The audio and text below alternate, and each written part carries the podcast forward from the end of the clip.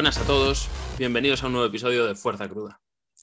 La invitada que me acompaña hoy es estudiante de periodismo, empresario, corrijo, empresaria, y por supuesto, atleta. Competidora que tiene muy claro que hay que ir poco a poco. Sabe lo importante que es ir kilo a kilo y disfrutar del proceso. Es fundadora de una empresa dedicada al powerlifting y ha estado involucrada en más proyectos. Por si fuese poco, recientemente ha lanzado su podcast. Por cierto, con bastante más estilo que el mío. La invitada de hoy se llama Laura Oviedo Velasco. Buenas, Laura. Hola, ¿qué tal? ¿Cómo estás? ¿Qué tal todo? ¿Cómo te trata el COVID? Eh, bien, el COVID me trata bien, la verdad. Se me está haciendo un poco largo, no te voy a mentir. ¿eh? Estoy, estoy ya un poquito hasta las narices del COVID, pero, pero bien. Dentro de lo que cabe, no me puedo quejar. Bueno, me alegro mucho. Laura, más allá de lo que he contado de ti, ¿qué le dirías a la gente que nos escucha sobre tu persona? Pues que soy un culo inquieto, que estoy siempre metida en mil fregados y la mayor parte de las veces se me van de las manos. De esto ya hablaremos más tarde, pero eh, estoy siempre metida en 8.000 historias. Soy ese tipo de persona. Y nada, pues eh, compito en powerlifting desde hace pues realmente un año y medio, bueno, es que no sé decirte porque, claro, yo competí por primera vez en 2019, pero después, como, como hemos tenido el año que hemos tenido, pues no hemos podido volver a competir.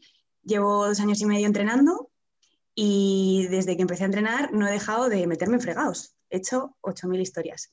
Y bueno, mm, ya no soy estudiante de periodismo, ya gracias a Dios me gradué y gracias a ese, mm, gracias a ese TFG que hice fue como el germen del podcast que, he creado que se llama Fuerza Femenino Singular, que si quieres ya hablamos de ello más adelante. Pero bueno, esa es básicamente una descripción bastante eh, acertada sobre mi persona. no paro de meterme en cosas. Voy a tener que apretar las tuercas a, a mis fuentes, porque me la han jugado ahí con, con lo del periodismo. ¿eh? Fatal, ¿eh? Fatal. Sí, sí. Poco rigor, poco rigor informativo visto. no pasa nada, no pasa nada. Bueno, Laura, te comento un poco cómo vamos a hacer la, la entrevista. Eh, para los que nos escuchan el podcast eh, ya sabrán cómo va. Vamos a hacer cuatro bloques. Eh, sí que es cierto que hoy, como tú también tienes un podcast, vamos a hacerlo de una forma un poco distinta. Los bloques vamos a modificarlos un poco. En el bloque 1 hablaremos de tu experiencia personal en el powerlifting. En el bloque 2 hablaremos del powerlifting y comunicación. En el bloque 3 de proyectos. Y en el eh, bloque 4, pues lo dedicamos siempre a tema libre. Preguntas que nos hayan hecho eh, oyentes por Instagram o cosas que nos vayan surgiendo durante la entrevista o incluso si quieres promocionar algo, pues también es el, momento idóneo para hacerlo. Así que vamos a empezar ya directamente con el bloque 1, que es experiencia personal en el powerlifting. Y entonces, para empezar aquí, eh, Laura, yo que, bueno, te he escuchado y la verdad es que hablas muy bien, al micro sobre todo. Muchas gracias. Eh, me gustaría que describas qué es para ti el powerlifting. Pues para mí el powerlifting es, y esto ya lo has tratado tú en otras ocasiones, es ante todo un deporte de equipo. Aunque, aunque se hable de que es un deporte individual, para mí ante todo es un deporte de equipo. Eh, te puedo dar la definición que todo el mundo conoce, entre movimientos, bli, bli, bla, bla, pero realmente eh, para mí es un deporte, yo me voy a poner muy intensa porque yo soy así y, yo ya paso de esconderlo, yo soy muy intensa. Em, es un deporte que, realmente te reta, mm, sobre todo mentalmente. Creo que tienes que tener unas actitudes físicas, pero mentalmente es, es un reto. Y no sé, para mí el, el, yo el power siempre lo defino como equipo, comunidad, familia, porque para mí es como lo más importante eh, dentro, del, dentro del deporte. O sea, me estás preguntando la definición a nivel personal. Pues yo te doy la definición que yo entiendo a nivel personal. De hecho, es uno de los lemas que también tenemos en la empresa, que no me quiero adelantar porque no quiero mezclar temas, pero eh, eso, nunca levantarás solo. De ahí surgió, porque esto es para nosotros un deporte de equipo. Muy bien. ¿Y cómo, cómo llegaste a descubrir este deporte de equipo? Porque sinceramente el powerlifting no es algo que, ni que te llegue de forma visual, ni que descubras de forma espontánea. La mayoría de las pues, veces. A ver, es una historia un poco, un poco larga, ¿vale? Pero voy a intentar resumirla. Em, vamos a ver. Hace unos años, 2015-2016, eh, yo iba al gimnasio. Pero iba al gimnasio, eh, pues yo considero que por los motivos erróneos y con un contexto un poco complicado. Eh, mi contexto era un TCA galopante y yo iba al gimnasio como método de compensación. Me mataba a cardio, eh, a clases colectivas y demás. Y creo que es una historia que esto le va a sonar a mucha gente y sobre todo a muchas chicas. Em, después, de, o sea, eran muchas idas y venidas las que yo tenía con el gimnasio. Iba, me borraba, eh, volvía, mm, una relación muy mala con el gimnasio y con la comida en general. Eh, no quiero hablar de eso tampoco porque quiero decir, yo no soy ninguna profesional y no me quiero meter en esos jardines, pero lo cuento a nivel experiencia personal.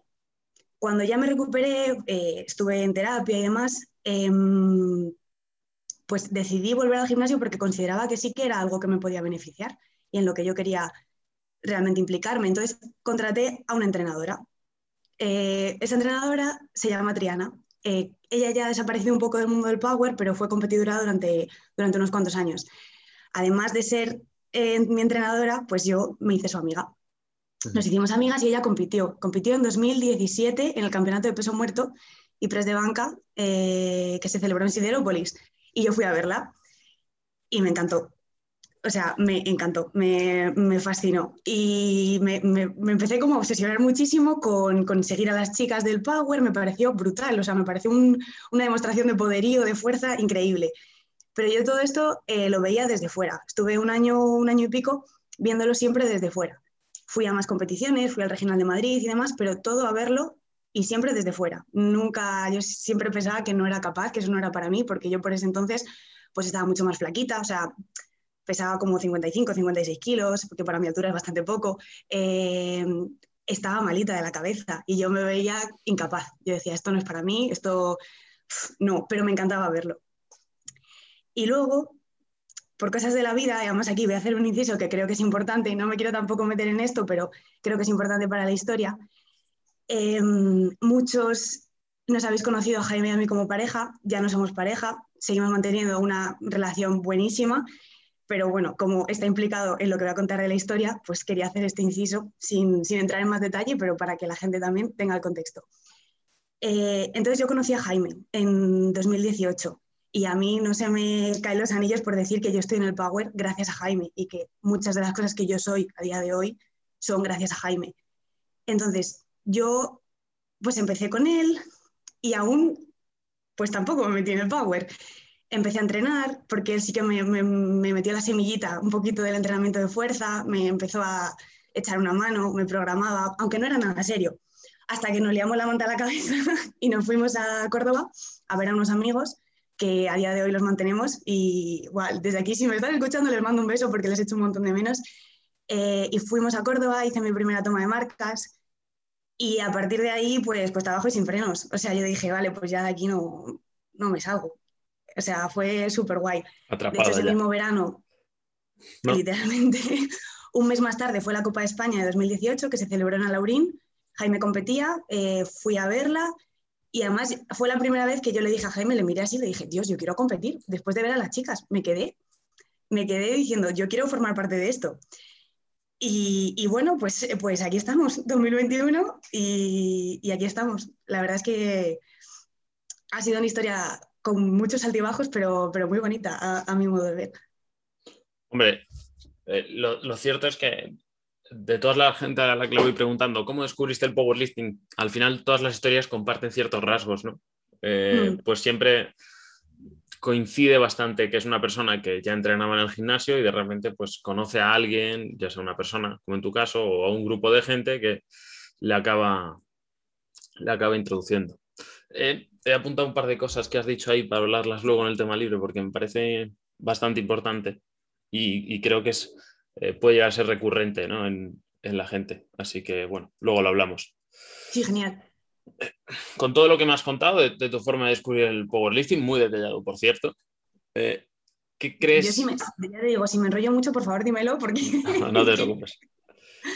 ¿Qué, ¿Qué te ha aportado el powerlifting? Pues a mí el Power me ha, aportado estructura a mi vida, cosa que antes no tenía. Ahora, bueno, ahora y desde el principio, eh, mm, es que, ¿cómo decir esto sin que suene que estoy obsesionada? Pero realmente mi... Todos lo estamos un poco. ¿eh?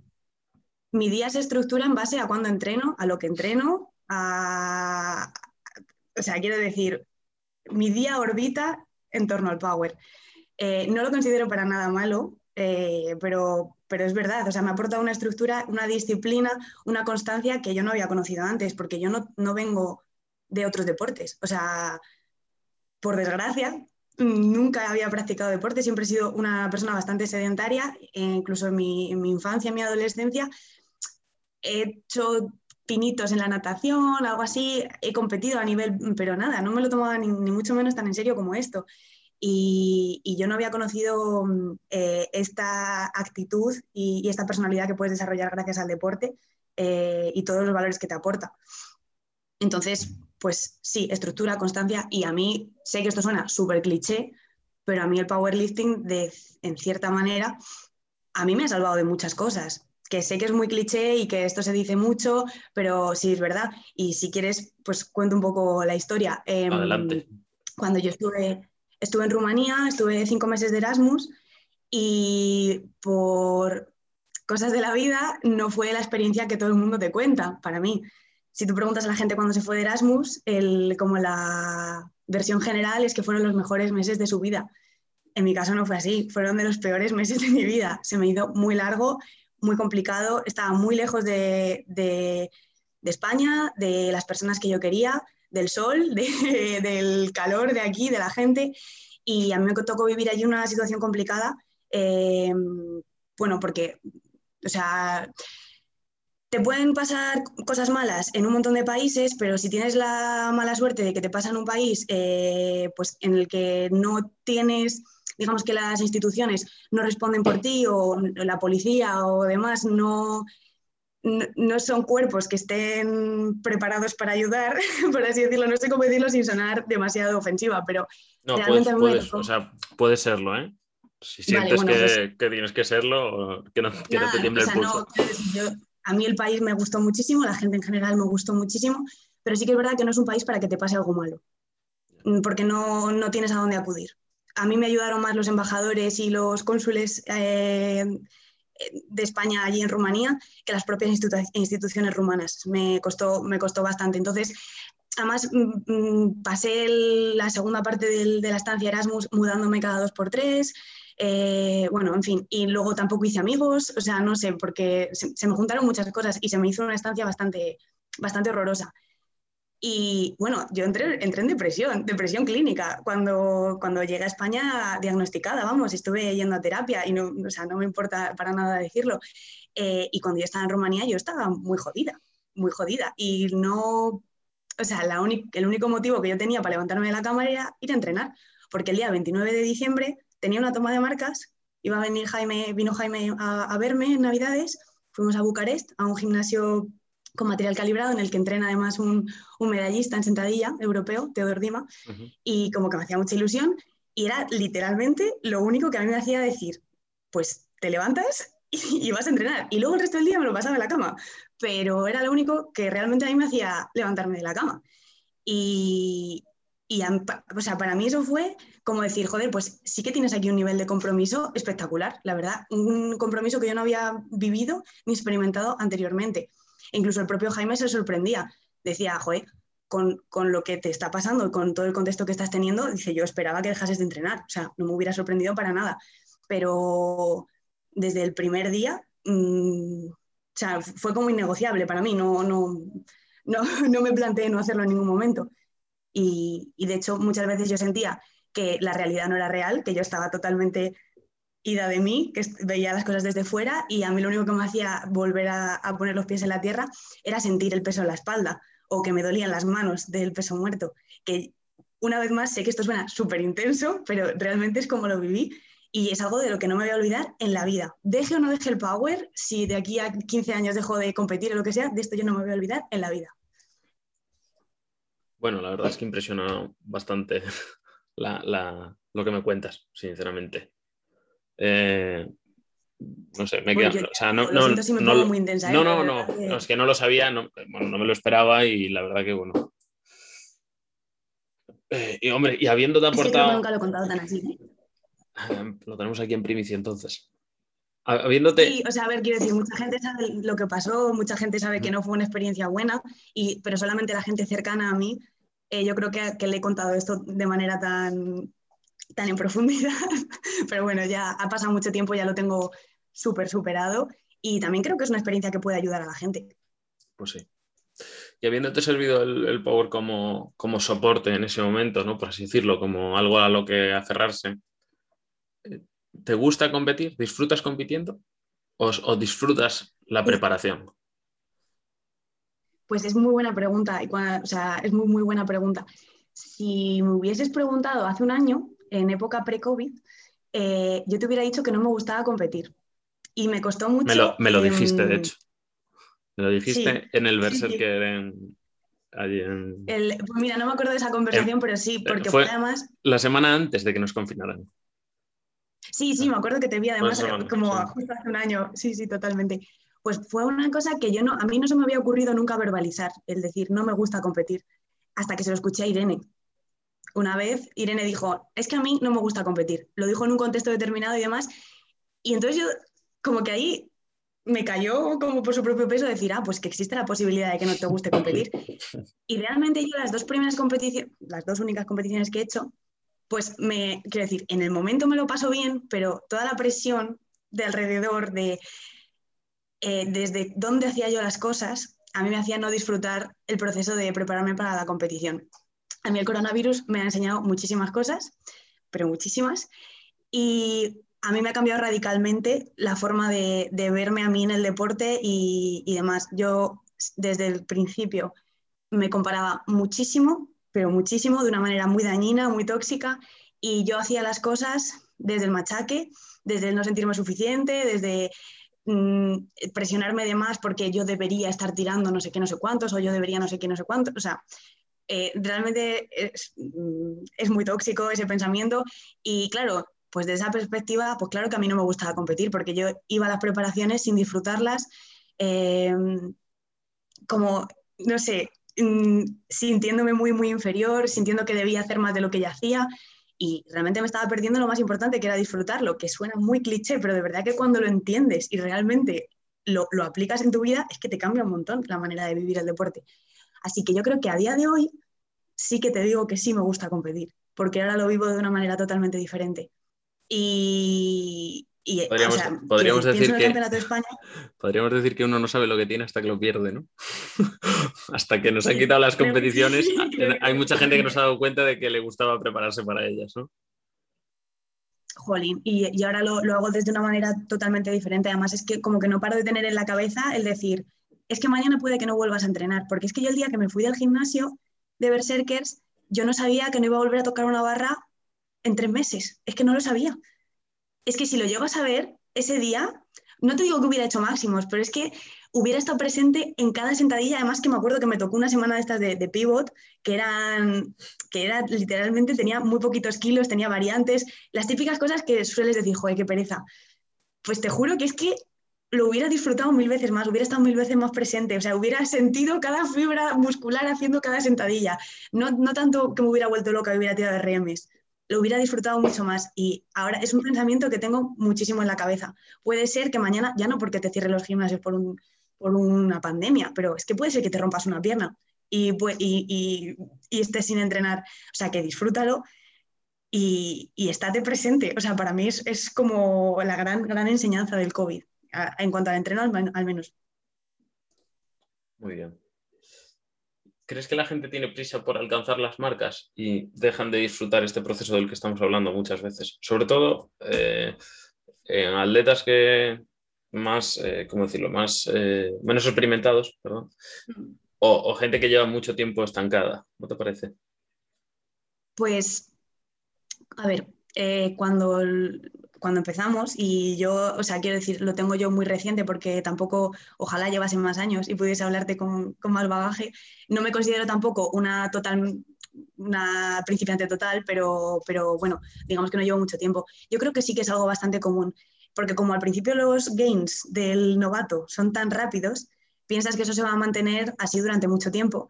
Y, y piensas que vas a, o sea, que sí, que, que la ganancia es exponencial y que si este mes le has metido 20 kilos a tu RM de muerto, eso va a seguir siendo así, entonces, claro, si te pones a echar cuentas, ah, pues de aquí a un año estaré tirando 180 en peso muerto. No funciona así, no funciona así. Em, pero también yo creo que es parte del proceso, en plan, que el primer año pues sientas que te vas a comer el mundo, que, que puedes hacer eh, todo ese tipo de cosas y luego de nada sirve que todo el mundo desde fuera te diga, eso no siempre es así, eso, mm, eso al final se ralentiza y además lo tienes que vivir tú y te tienes que dar cuenta tú, por mucho que te lo digan hasta que a ti no te pasa y, sepas lo que es luchar un 5 kilos de RM, eh, no, no, o sea, no quiero decir, por mucho que te lo digan, pues hasta que tú no lo vives, no lo interiorizas realmente. Pero bueno, y luego el tema de los estancamientos, eh, aquí no me atrevo a hablar porque afortunadamente yo no he tenido ningún estancamiento todavía. Sé que llegará, o sea, lo tengo muy asumido, sé que llegará, igual que alguna, alguna lesión, alguna molestia que me haga parar, o sea, sé que llegará porque va, es intrínseco en la práctica deportiva y más a estos niveles. Em, pero, pero yo he aprendido mucho de las personas que a mi alrededor han estado estancadas o lesionadas y no han dejado de apretar ni un día, o sea, incluso en los días malos. Y esto también lo hablaste en el podcast con Jaime y yo esto lo viví con él mano a mano, día a día y... O sea, yo es una de las cosas que más me fascinan a mí de Jaime, la, la perseverancia, el, el, que, o sea, el, el aguantar ahí viendo que no sube ni un kilo y que incluso decrecían los kilos durante dos años. Es que muchísima gente yo creo que se lo hubiera dejado y, he visto más personas así. Irene mismamente estuvo estancada mucho tiempo en sentadilla y ahí seguía, o sea, mm, daba igual y siempre intentando buscar maneras de mejorar, de tomarse las cosas, de, o sea, al final yo creo que es una actitud que se trabaja también. Hay mucha gente que, que pues que, que, siento decirlo así, pero como que no vale para, para esa carrera de fondo, para, esa, mm, para ese seguir aunque no vea resultados por esa apuesta del futuro incierto en el que quizá mejores en un año, en dos, en tres meses, pero que no, no lo sabes. Y hay gente que creo que no vale. Y a mí, en parte, me da miedo no valer, porque todavía no, no, me, no me, he visto en esa situación. Y, y, en parte a mí me da miedo no, no valer para eso, que en el caso de que tener un estancamiento, no ser capaz de seguir por no estar viendo resultados, porque yo me frustro con mucha facilidad. para mí la diferencia eh, entre la gente que disfruta del, entrenamiento en sí mismo es esa. Es decir, si, bueno, yo no es que haya sufrido un estancamiento brutal, pero sí tuve mucho tiempo ahí eh, la banca parada, eh, pues como casi un año que no era, no era capaz de, o más que no ser capaz, no tenía las sensaciones que yo quería o necesitaba para seguir mejorando, ¿no? Pero a mí me gusta... ¿eh? No, pero, pero a mí me gusta mucho y yo, aunque no estuviese entrenando para competir, aunque no estuviera entrenando el Power, en el Power, eh, estaría entrenando igual, porque me gusta eh, entrenar. Llevo muchos años haciéndolo, de unas u otras formas, pero me lo paso bien. Es una parte de mi día que me gusta, que quiero mantener y por lo tanto voy a seguir estando ahí en la brecha, eh, esté mejorando o más rápido o más despacio. ¿Cuál es el problema? Cuando yo creo que cuando la gente se acostumbra a una progresión, de repente se frena y no le gusta entrenar. Lo que le gusta es el, la, la, satisfacción que le produce el mejorar. Claro, eso es. Entonces ahí, ahí sí que es verdad que hay gente que seguro que lo deja y no que deje el power o no, que deje de preparar una competición, sino que deje de entrenar. Porque ya es tan carente de motivación, porque no es una motivación eh, intrínseca, es, externa, es el reconocimiento, es el, el mal llamado ego. La mejor objetiva, claro. Claro, exactamente. Porque el, el power es muy cruel en ese sentido. Sí, yo siempre digo que es un deporte muy desagradecido, o sea, muy desagradecido. Es, tu mejor es totalmente objetiva. Y la gente dirá, no, es que técnicamente, ahora sí, sí, técnicamente lo que tú quieras, pero los kilos son los que son, y punto, ¿no? Entonces, es, un tema complicado la, continuidad en el, en el entrenamiento. Yo sí que es verdad que, yo no me veo nunca dejando de entrenar. Em, ahora también te digo, no sé si me veo siempre eh, entrenando para competir en Power, porque a medida que, claro, yo cuando empecé en Power, yo iba a la universidad, yo siempre he estado estudiando y trabajando, siempre he tenido muchísimas cosas eh, en el horario del día, pero sí que es verdad que no es la misma exigencia ser un estudiante que trabajar.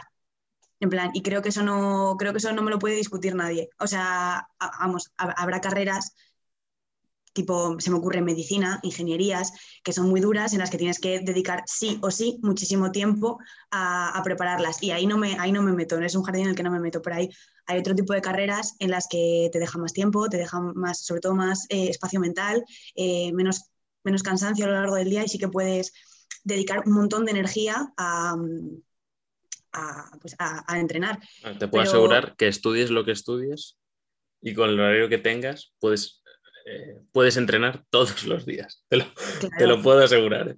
Claro, yo qué sé, o sea, a ver, depende ¿no? también del tema de las asistencias y demás, pero toda una clase, en el peor de los casos siempre puedes no ir, pero yo a mi jefe no le puedo decir que yo no voy a trabajar.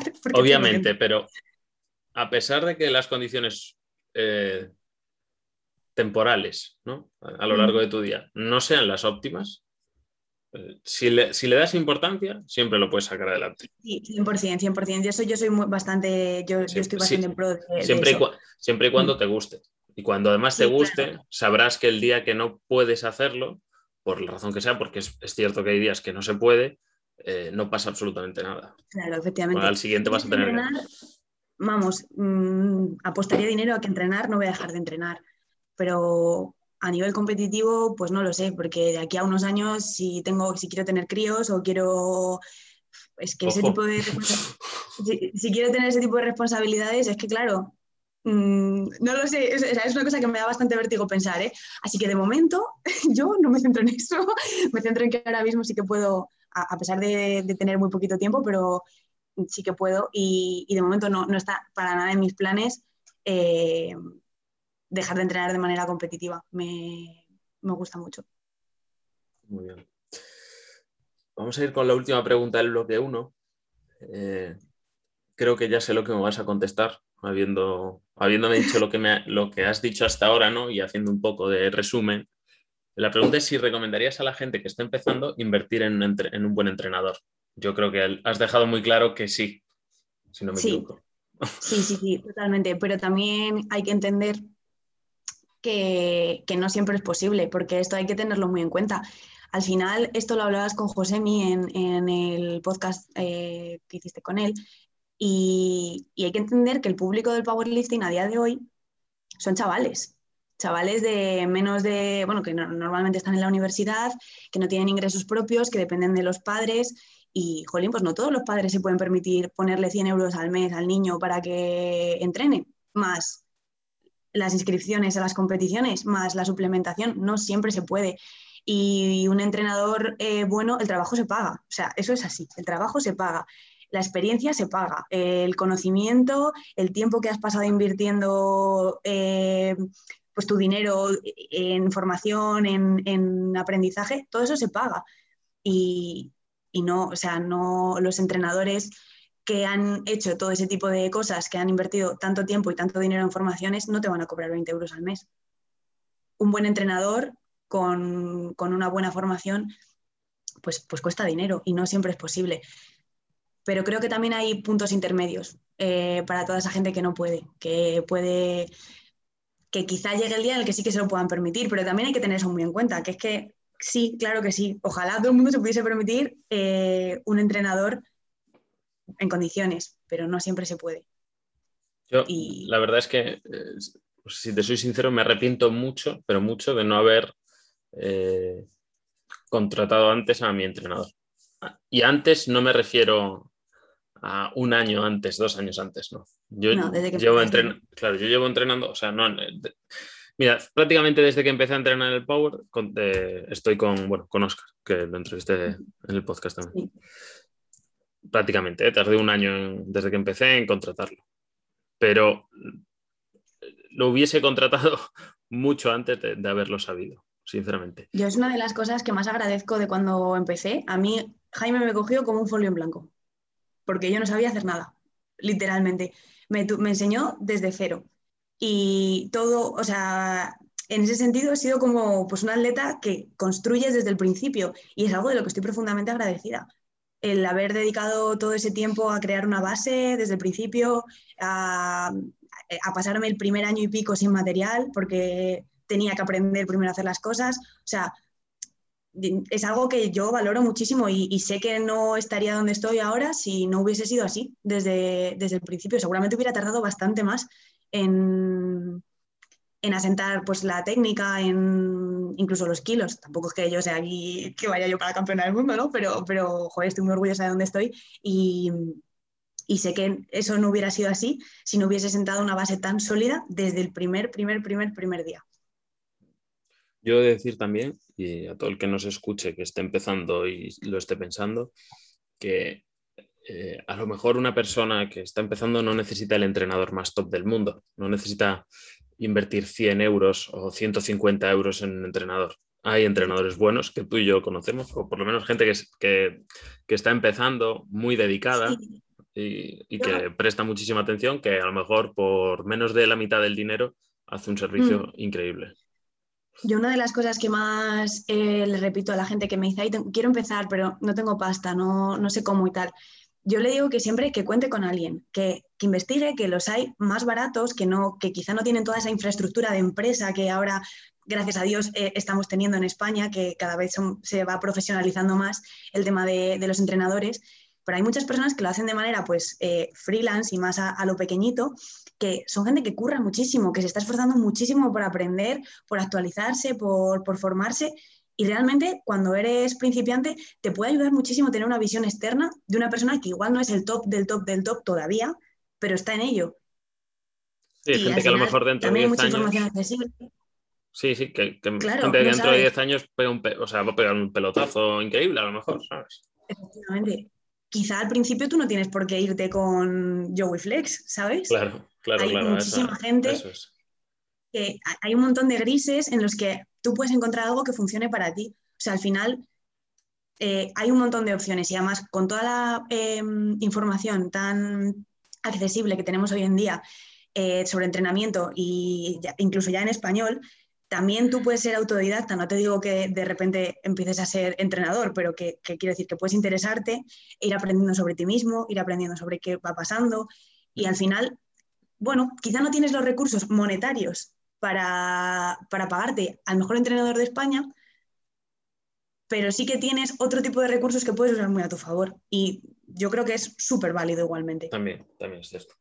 Yo desde aquí a los, eh, a los entrenadores que estén empezando, que les recomendaría que se, que se diesen a conocer mejor. Mm. Porque hay mucha que gente. Que en información, yo diría también. Sí, y, que, también sea. con, Sí, que se, mediatizasen un poco, ¿sabes? Porque al final aquí mm. la realidad es que hoy en día lo que no se ve no existe. Efectivamente, y además tienes que contarlo tú mismo sobre tu, producto, tu servicio, tienes que contarlo, tienes que hablar tú bien sobre él. Y, yo creo que una de las cosas que, más funciona son los casos de éxito. Eh, mostrar a los atletas que están mejorando contigo o mostrar cómo trabajas. Ya no solamente los casos de éxito, sino mostrar tu metodología de trabajo, porque así la gente lo ve de manera más accesible, ve y ve, dice, pues a mí este, a mí este tío me cuadra cómo trabaja, me cuadra cómo, cómo trata a su cliente o a su atleta, ¿no? Clientes que suena un poco raro. No, pero lo, es, lo es, lo es, Sí, bueno, lo es. Y, el, y, el, producto es el, propio entrenador, es la propia persona. lo que se está vendiendo es a él. Y, no tanto el decir, mira, pues esta tía me levanta tantísimos kilos o tal, sino decir, mira, es que eh, este chaval que me levanta 150 en sentadilla, que no, eh, eh, ahora mismo no está para hacer ningún podio ni ninguna posición, pues yo trabajo así con él y así le escucho, así abordamos este tipo de problemas. o sea, no sé, creo que eso dice mucho más, mucho de un entrenador, al menos por mi parte, más que, solamente promocionar a mansalva a, los buques insignia, ¿no? De, a, los atletas más fuertes. Quizás eso eh, pase bastante, ¿no? A lo mejor una persona que empieza lo que quiere ver es que, que, a cualquier nivel puede mejorar, en el sentido de que yo soy entrenador, llevo a esta cantidad de gente y este principiante ha mejorado así conmigo en este tiempo. Yo creo que eso es más aliciente para una persona que empieza que el que ver que un élite mejora 5 kilos su sentadilla. Sinceramente, por lo menos desde mi punto de vista. ¿eh? Sí, además desde fuera yo creo que tú ves a un élite de los que eh, todos los equipos de entrenadores a, día de hoy tienen y dices, jolín, pues igual a mí me gustaría llegar a donde está ella o a donde está él. Y, pero, pero no ves algo que sea como bajable a la tierra para ti, tú que acabas de empezar, que tienes 80, 100 kilos de sentadilla y no ni siquiera te has puesto rodilleras y no sabes, sabes, eh, hay maneras, creo que son diferentes públicos, es que aquí ya me estoy metiendo mucho en, marketing, pero son diferentes públicos y tienes que saber hablar a cada uno de ellos también. Y, a mí me parece, o sea, sinceramente, de las mejores maneras de promocionarse y de darse a conocer es dar a conocer los casos de éxito, pero ya no, ya no de la gente muy buena que tienes, sino de cómo todo el mundo mejora y está contento y a gusto entrenando. Sí, yo opino igual. Bueno, pues hemos finalizado el bloque 1. Hemos terminado la experiencia personal en el powerlifting. Eh, creo que ha estado muy bien, la verdad. Y vamos a empezar ahora con el bloque 2, powerlifting y comunicación. Bueno, obviamente he puesto este bloque porque tú tienes un podcast y entonces, al igual que yo, que hemos empezado pues, a un tiempo más o menos muy, muy similar, eh, algo tiene que haberlo movido, ¿no? Es decir, un espacio vacío, la necesidad de dar a conocer algo. Entonces, lo primero que quiero preguntarte es, ¿por qué un podcast? Y después, ¿cuáles son las ideas fuertes que quieres transmitir con él? Esas ideas principales, ese main concern, por así decirlo, del, podcast. Vale, a ver, em, la primera parte de la pregunta, ¿por qué un podcast? Esto vuelve a ser chapa mía personal, pero bueno. Eh, yo llevo metida, bueno, delante de un micro desde los 17 años porque siempre me ha gustado muchísimo.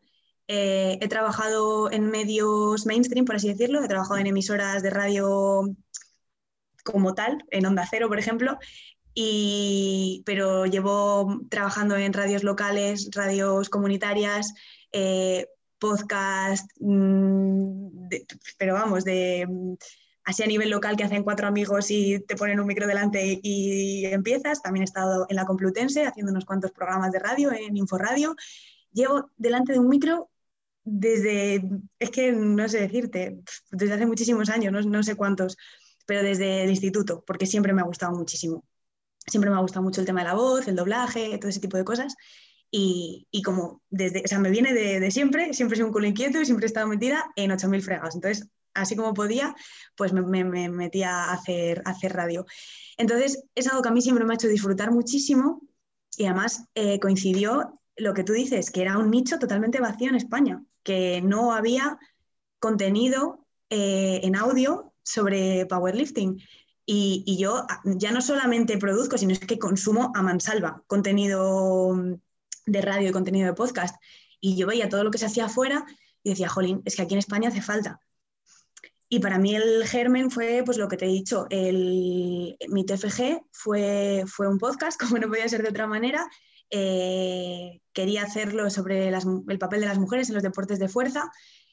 La pandemia me lo truncó totalmente y tuve que hacer otra cosa. Eh, también entre, o relacionada, pero no fue exactamente eso. Lo que pasa es que yo me quedé con muchísimas ganas de, de, llevar a cabo esa idea y, y, pues, pues seguí con ella, por eso, por eso un podcast.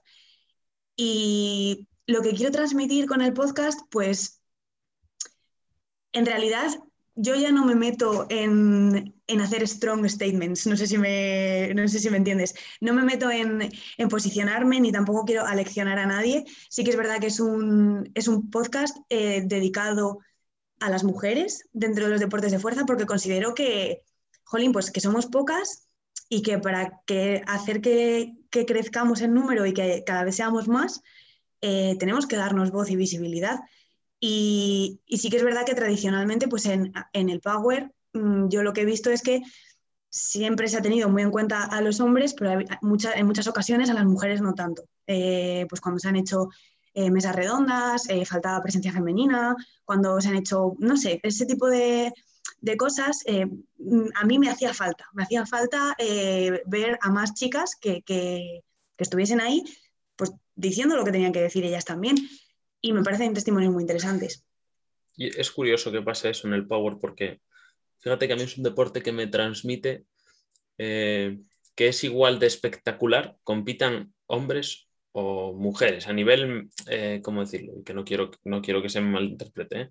pero al, ser una cosa tan objetiva como habíamos hablado antes, una chica que compite en menos de 52 y levanta 200 kilos de peso muerto es igual de impresionante que un tío que compite en menos de 120 y levanta 400. Sí, totalmente. O sea, la lucha de esa persona a la hora de realizar el levantamiento, esa intensidad física que se proyecta en el minuto que sale a la tarima, es exactamente igual. Y eso no ocurre en otros muchos deportes. ¿eh?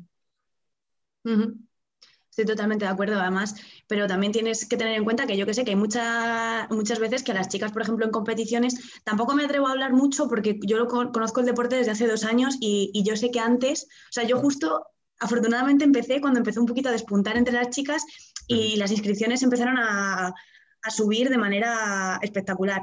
Pero aún así, mm, las sesiones de las chicas siempre son las últimas, son a última hora de la tarde. Entonces eso... ya te hace que, aunque sea igual de espectacular, tengan menos visibilidad. Y yo creo que eso hay que darle ahí una vueltecilla de tuerca.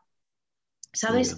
Entonces, yo no pretendo dar lecciones de nada a nadie, solamente quiero poner a todas esas muchachas que tienen un montón de cosas que decir pues delante de un micro y que, tenga, que tengan la oportunidad de hablar porque llevan un montón de tiempo haciendo sus vainas sin que nadie se dé cuenta porque, pues porque nadie les ha puesto, nadie les ha dado la oportunidad de que lo cuenten, ¿sabes? Entonces, eso es básicamente lo que quiero. También te digo, a mí me gustaría luego ampliarlo un montón de cosas más. Me gustaría que no se quedase en una cosa solo para mujeres. O sea, creo que es como una, como una medida, no sé cómo decirlo, pero como algo totalmente temporal. y circunstancial. O sea, que ojalá dentro de un año tenga que decir, mira, cierro esto y abro otra cosa y lo llamo. Me gusta el powerlifting porque es que eh, ya son tantas chicas y todas tienen tanto discurso que es que ya no tiene sentido darles voz a ellas eh, exclusivamente. Ojalá, ojalá pueda hacerlo. Lo bueno, o como yo lo veo por lo menos, es que como el boom del powerlifting está siendo ahora, es cierto que llevamos ya una temporada, pero realmente de forma intensa me parece que lo vamos a ver a partir de este año. Sí. Eh, que hayas empezado eso ayuda mucho a que se incremente la visibilidad de una forma rápida, me refiero. Mm. ahora mismo sé que el Regional de Madrid es el récord de inscritos en un campeonato AEP. No tengo los datos de hombres, mujeres, etcétera, pero yo espero que, haya, pues eso, que haya mucho más crecimiento y lo que tú dices, ¿no? Que, se, que poco a poco se vayan colocando de tal forma que se gane visibilidad y se, y al final se promueva también, porque lo que nos interesa es crecer todos juntos, no, sectorizar ni, nada parecido. No. Aún así, en el regional em, hay menos chicas inscritas que, chicos en 93, por ejemplo. O sea, no, recuerdo cuántas chicas son exactamente, son 30 y pocas, o bueno, que igual me estoy equivocando, pero bueno, lo dejo entre comillas, ¿vale? Por si acaso. No, pero, lo, bueno de la tecnología es que vamos aquí en un momentito. vamos, mirar en el momento. claro, vamos a salir de dudas. Tú sigue contándome alguna vaina, como tú dices. Pues, no, eso, que son 30, y, son 30 y pocas, creo recordar, y son menos chicas que, los propios levantadores de 93. O sea que sí que es verdad que ha habido un récord ah, espectacular de participación, pero las chicas en proporción seguimos siendo menos, incluso sigue habiendo categorías, si no me equivoco, un poco descolgadas. O sea, hay categorías que no se llenan todavía. O sea, que igual hay dos competidoras. Y sé que esto antes pasaba mucho más, que yo no lo he vivido, pero me lo han contado, de decir, es que igual chicas había cinco en toda la competición, entonces claro, igual había en una categoría dos chicas, en otra categoría una, y, casi quiera participar era medalla asegurada. E incluso a mí me ha pasado en el, en el, región, el regional andaluz, fue en el andaluz, en mi última competición éramos tres chicas en 72, entonces o blanqueabas o, literalmente te llevabas medalla, o sea, no había otra, ¿sabes? O sea, que sigue, sigue pasando, a pesar de que somos muchas más, estamos todavía muy, muy lejos de la participación masculina. Sí, eh, es exactamente como tú has dicho. Eh, son 34 inscritas al regional y en 93 hay 42, la Virgen. Que es una locura, pero me encanta, ¿eh? O sea, vaya por delante eso, me, me, me, flipa absolutamente ver cómo, cómo, estamos creciendo y que cada vez seamos más. O sea, me parece que va a ser una locura este año y, y, en adelante. O sea, el nivel además está subiendo, también es normal, ¿no? Cuanta más gente practica, más bestias genéticas salen y más competitividad hay. El nivel de España está subiendo de manera fascinante. O sea, creo que estamos dirigiendo a, un, a, un, a, una escalada que, que, nos va a dejar con el culo torcido, yo te lo sí, digo. Totalmente, totalmente. Bueno, eh, entonces, la, la, importancia de comunicar y hablar sobre un deporte que a día de hoy es minoritario. Esto lo he puesto, no lo he puesto a modo de pregunta porque quiero que directamente, directamente lo hablemos, ¿no? Eh, ese espacio que, que te he dicho yo y luego me has comentado, me has comentado tú después, hay que rellenarlo. ¿no? Al final, eh, uh -huh. el power, parece, por lo menos yo de los que conozco, es el único deporte en el que se habla más del entrenamiento, de cómo entrenarlo, que del deporte en sí mismo. Sí. ¿Sabes? Sí, totalmente. ¿Tú no tienes uh -huh. esa, esa, esa, impresión? Sí, de hecho, eh, es una de las cosas que, pues, eh, que ya vamos a hablar más tarde de esto, creo, ¿no? Del tema de los proyectos y demás. Sí. Pero cuando las chicas y yo creamos Voodoo Pussy, que fue un canal eh, de YouTube que ahora ha quedado bastante aparcado, pero bueno, lo creamos porque queríamos enseñar cómo era ser atleta, no tanto divulgar sobre entrenamiento, que al final, Jolín, parece que si tú no vas a hacer un Instagram eh, contando infografías, las variantes de sentadilla o lo que sea, o, o subiendo infografías, pues realmente como que que aportas, ¿no? Pero en realidad los atletas creo que tenemos, jolín, tenemos, tenemos mucho que decir y tenemos mucho que aportar y además, pues por suerte, por desgracia, el, el power es un deporte que vive en Instagram. O sea, hay gente a la que le gusta ahora más y a la que le gustará menos. Seguramente la selección española de rugby, pues igual no está tan presente en Instagram, igual no muestra tanto su vida en, en Instagram o sus entrenamientos diarios, pero, pero el power es que también está creciendo así. Es como parte del deporte. Te puede gustar más o menos, pero creo que es una cosa que hay que aceptar, que es que funciona así. Y, y creo que hay un potencial muy, muy interesante, sobre todo de cara a los atletas que quieren darse a conocer, que quieren promover pues, lo que hacen en busca también de patrocinadores. Pero es que quizás, que... aparte del Power, eh, la gente que habla de Power habla siempre desde un punto de vista comercial, yo creo. ¿No? Sí, es bueno, decir, es un... El que sube infografías, el que al final está haciendo sí, eso porque un, tiene detrás un, un, exacto, tiene detrás una intención mercantil, por así decirlo. Sin embargo, sí, sí, sí. Eh, ¿Quién habla de Power? O sea, ¿quién habla de Power? ¿Quién? Yo, por ejemplo, no estoy muy. Me gustaría estar mucho más puesto de lo que estoy en atletas, en competiciones internacionales, en calendarios, etcétera. Intento hacerlo poco a poco y más adelante, pues tengo pensadas hacer cosas eh, referente a, a, esto a nivel de competición, generarlo y tal, pero realmente no, no se habla de lo que es como, de, como deporte, no se habla de competidores, claro, no se habla de, claro. de, de, táctica de competición, de estrategia, de eh, en, en, un picking para llegar a una preparación, pues en función de, del nivel al que te vayas a enfrentar en la competición, etc. Entonces, a mí me resulta difícil que el deporte crezca a nivel de gente y a nivel de hacerlo más atractivo, eh, si no se habla de él, si solamente se habla de entrenamiento.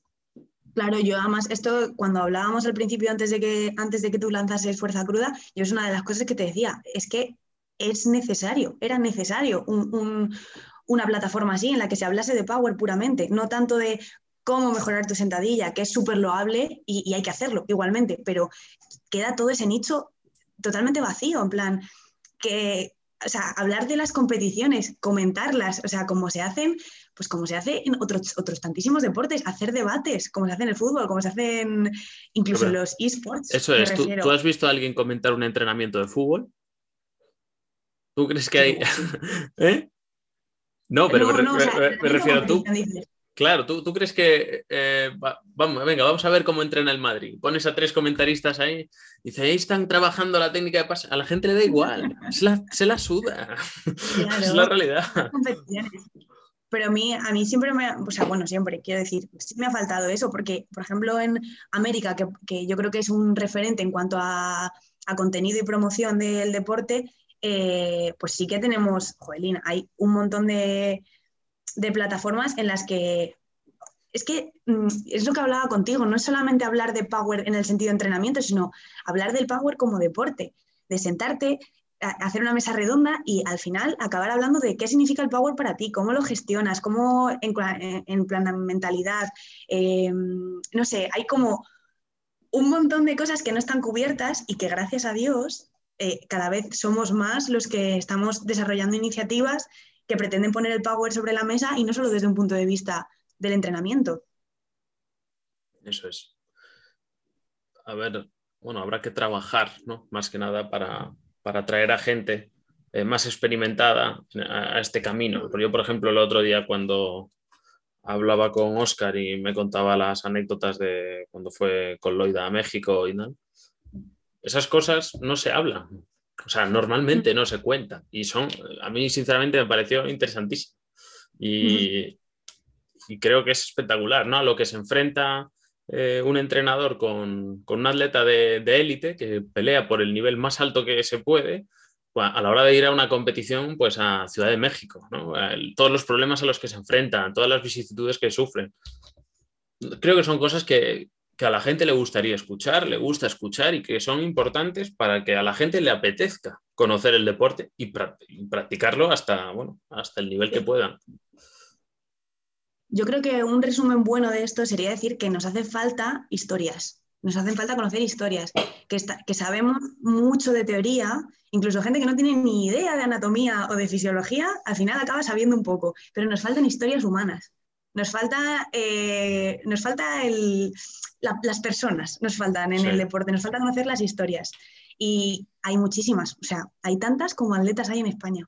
Y creo que ya es hora de empezar a conocerlas sí, sería, tenemos la introducción, ¿no? que es eh, todo lo que hemos dicho de la teoría, el entrenamiento, etcétera. Nos falta el nodo, que son las historias de esas personas, y el desenlace sería pues acabar con el powerlifting como un deporte eh, institucionalizado y representado y del que se pueda hablar. ¿no? Yo por lo menos lo veo así. a ver, yo también, también esto desde el conocimiento, poquito, pero desde el conocimiento que puedo tener yo del sector a nivel comunicación y medios y demás, yo creo que es como muy sencillo, y a mí me pasa, caer en el decir, es que, jolín, eh, el fútbol siempre sale en portada o siempre sale en el prime time y nosotros no. Pero es lógico. Pero es lógico, efectivamente. no hay que pelear, e-, esa no es nuestra pelea. Efectivamente, ahí es donde quiero ir yo. Em, quedamos a cambio. Es que es duro, pero es que quedamos a cambio porque nadie da duros a pesetas y aparecer en portada de un periódico o aparecer en un minuto de radio o en un minuto de televisión en horario de máxima audiencia es carísimo. Claro. Carísimo. Entonces, evidentemente no se nos va a mencionar porque a día de hoy mm, no damos nada a cambio. ¿Que eso significa que no vaya a pasar en el futuro? No, para nada. Pero es lo que tú decías también en otro podcast. Es que antes antes de nosotros hay un montón de deportes que tampoco están visibilizados de manera mainstream y que están mucho más desarrollados que el nuestro. Entonces, creo que la manera de ir haciéndolo crecer hasta que eso llegue, que no dudo que en algún momento llegará, es hacerlo a nivel en lo local, en lo pequeño y empezar desde lo más chiquitito que son este tipo de cosas. Tú y yo hablando delante de un micro y subiendo a Spotify. Mira, yo te diría que nuestro objetivo a, medio plazo, no vamos a decir corto, porque corto sería dentro de este año, es que cuando tú entras en marca y pinchas en, o sea, ya entras en marca, ¿no? Vamos a obviar todo lo que te aparece. Arriba hay una cabecera, marca, un cuadradito con el idioma y pone fútbol, baloncesto, motor, polideportivo, coches, más.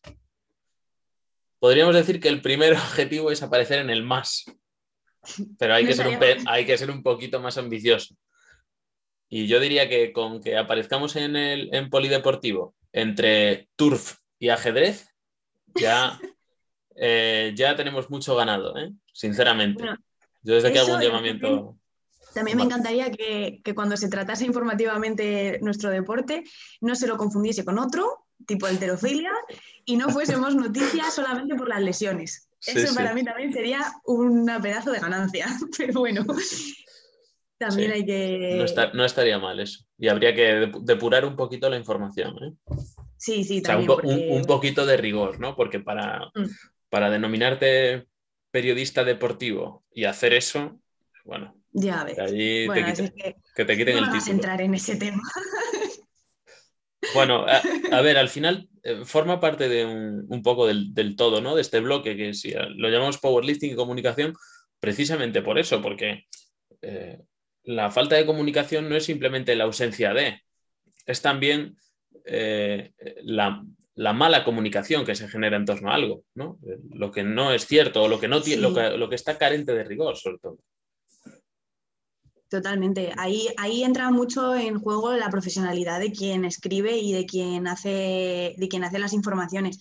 Pero, pero sí, claro, es que al final nuestro, o sea, desde fuera, a la gente que no, no conoce esto, eh, voy a tirar muchísimo de tópicos y que quiero que se me entienda, pero al final el Power o incluso el Strongman o tal, porque se me entremezcla muchísimo todo, eh, son tíos gordos, por así decirlo, eh, sudorosos, manchados, que tiran a lo bestia y ya está. Sí, sí. Y ya está. Y esa es como la visión general que se tiene desde fuera. Eh, vamos, es que no, no, hace falta más que irte a cualquier entorno que esté fuera del power. Tú le dices que haces powerlifting, sí, es un deporte de fuerza. Se parece a la alterofilia y todo el mundo te hace así este gesto, te dice, Sí, sí, ¿y cuánto sí. Sí, sí. Además es muy... eh, a, la, a la gente es que le encanta hacer el ridículo. Porque eh, es como la alterofilia. O sea, se parece a la alterofilia, te dicen. Perfecto, no, no hace falta que me representes lo que para ti es un movimiento de alterofilia, ¿sabes? No hace falta el bailecito, te lo puedo, o sea, puedes ahorrártelo. Porque Mira, yo, la gente no nos, está, no nos está viendo, pero yo creo que se puede imaginar perfectamente qué gesto estamos haciendo. es Totalmente. verdad, tienes razón. A veces, a veces se me olvida que no nos ven. Porque, pero bueno, muchas veces gesticulo y tal, lo hago y, y luego me doy cuenta de que solo lo me van a escuchar. Pero bueno, No, pero es muy visual, muy visual. Todo lo que estamos diciendo es súper visual en realidad. Sí, sí. Bueno, eh, ¿crees que existe la necesidad real de dar visibilidad a los atletas debido a la falta de apoyo institucional? Sí, sí, sí, totalmente.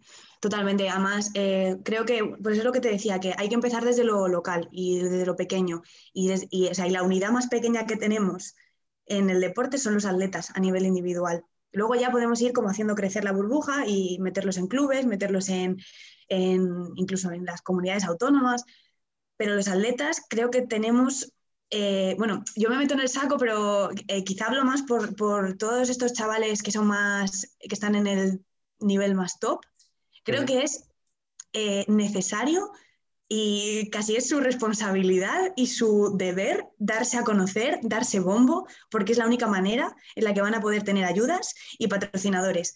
Nosotros, mm, por desgracia, no somos federación, no tenemos ese apoyo ni económico ni institucional detrás que, que ayude a, a nuestra selección a ir a los internacionales, a, a- a facilitar las cosas y como están funcionando las cosas a día de hoy, es por iniciativa privada por la iniciativa de las marcas de suplementos, de las marcas de ropa, de las marcas que tal, que deciden patrocinar y apoyar a estos atletas. Esto, o sea, y como lo que te decía antes, nadie da duros a pesetas. Tú puedes ser eh, próximo, puedes tener proyección de ser la próxima campeona de Europa en lo que sea, pero si tú no te das a conocer, si, si nadie sabe que existes y si tú no puedes aportar un intercambio a, a la marca, porque al final son intereses económicos, te vas a comer los mocos. Y es una pena enorme que quizá una persona igual no se puede permitir un internacional y se traería medallas a casa porque no tiene ese dinero, no tiene ese apoyo. Entonces, eh, es que creo que es muy necesario usar los medios con los que contamos a día de hoy. Entonces, yo desde aquí animo a cualquier ch- chaval, chavala que me esté escuchando, que tenga eh, esa- ese estatus, esas posibilidades, eh, que, vamos, que no dude en darse a conocer, en, en- en visibilizarse, en, en exponerse, que igual no es la- el mejor plan del mundo, igual no te apetece demasiado, pero es la única manera a día de hoy de que pueda tener un, un ingreso y que le permita poder pues, desempeñar su función como un atleta, que al final es, es lo que es. Para mí también es importante más allá de la visibilidad, porque al final la visibilidad la puede generar esa persona eh, sin ayuda, gracias pues eso, a las redes sociales, básicamente. Eh, pero yo lo que creo que sí que es importante es darles voz, escucharles, que puedan dar su opinión acerca de eh, qué ven ellos que se puede mejorar o dónde se sienten más vulnerables, por así decirlo, ¿no? ¿Qué, qué es aquello que les preocupa a nivel competitivo. Eh, eso yo creo que generaría eh, que los que vienen por debajo afronten las cosas de otra forma. De otra manera. Además, eh, yo creo que es una cosa que, y una práctica muy sana, que es que cuando, cuando no se conoce la realidad de cierto grupo de personas, eh, en vez de dedicarnos a hablar desde fuera de lo, de lo, que nosotros creemos que se necesita, creo que lo más sano y lo más práctico es sentarles a ese grupo de personas y decir, ¿qué problemática tenéis? O sea, ¿a qué os enfrentáis? ¿Qué os falta? ¿Qué necesitáis? y a, partir de ahí, como, como todos, me gustaría creer que todos vamos a una, a partir de ahí tenderles los puentes que, estén en nuestra mano para facilitárselo. Sí, totalmente de acuerdo. Totalmente de acuerdo. Y que además, ¿sabes qué pasa? Que eh, a veces me da la sensación de que en España el éxito está. Eh, tiene un peaje, ¿sabes? O sea, el éxito. El éxito tiene una especie de peaje moral, por así decirlo, en el que te sometes permanentemente al juicio crítico de una serie de personas que van a intentar eh, menoscabar tu mérito, ¿no? Van a intentar mm. quitarte el mérito y, un poco despreciar lo, que, lo que has conseguido o lo que consigues, siempre con unas excusas o unas, o unas justificaciones bueno, dudosas. A ver, yo no sé en otros deportes, desde luego, porque no, no, no, me, no, no, sé, desconozco y no puedo hablar, pero sí que es verdad que, que, en este deporte la comunidad muchas veces es una pasada, pero otras muchas veces es de lo más tóxico que yo he visto en mi vida, ¿eh? O sea, a nivel de crítica... Pero eso, es porque vivimos en, eso es porque vivimos en Instagram y en YouTube. Sí, 100%. Y claro, al final, lo, ¿qué es lo que más atrae? Pues la polémica eso es así. El clickbait, el salseo, nos encanta todo. Y además, que, esto también, una de las cosas que yo creo, una de las limitaciones que tenemos como deporte para hacerlo más visible y más accesible, que yo creo que desde fuera se ve como una cosa muy sectaria, como muy de grupos, de familias, de clanes, por así decirlo, y que... Pero ¿cómo no se va a ver sectario si una persona levanta 380 kilos de peso muerto? Y lo primero que hace un alto porcentaje de la gente al verlo es voy a ver qué puedo decir para que tenga menos mérito.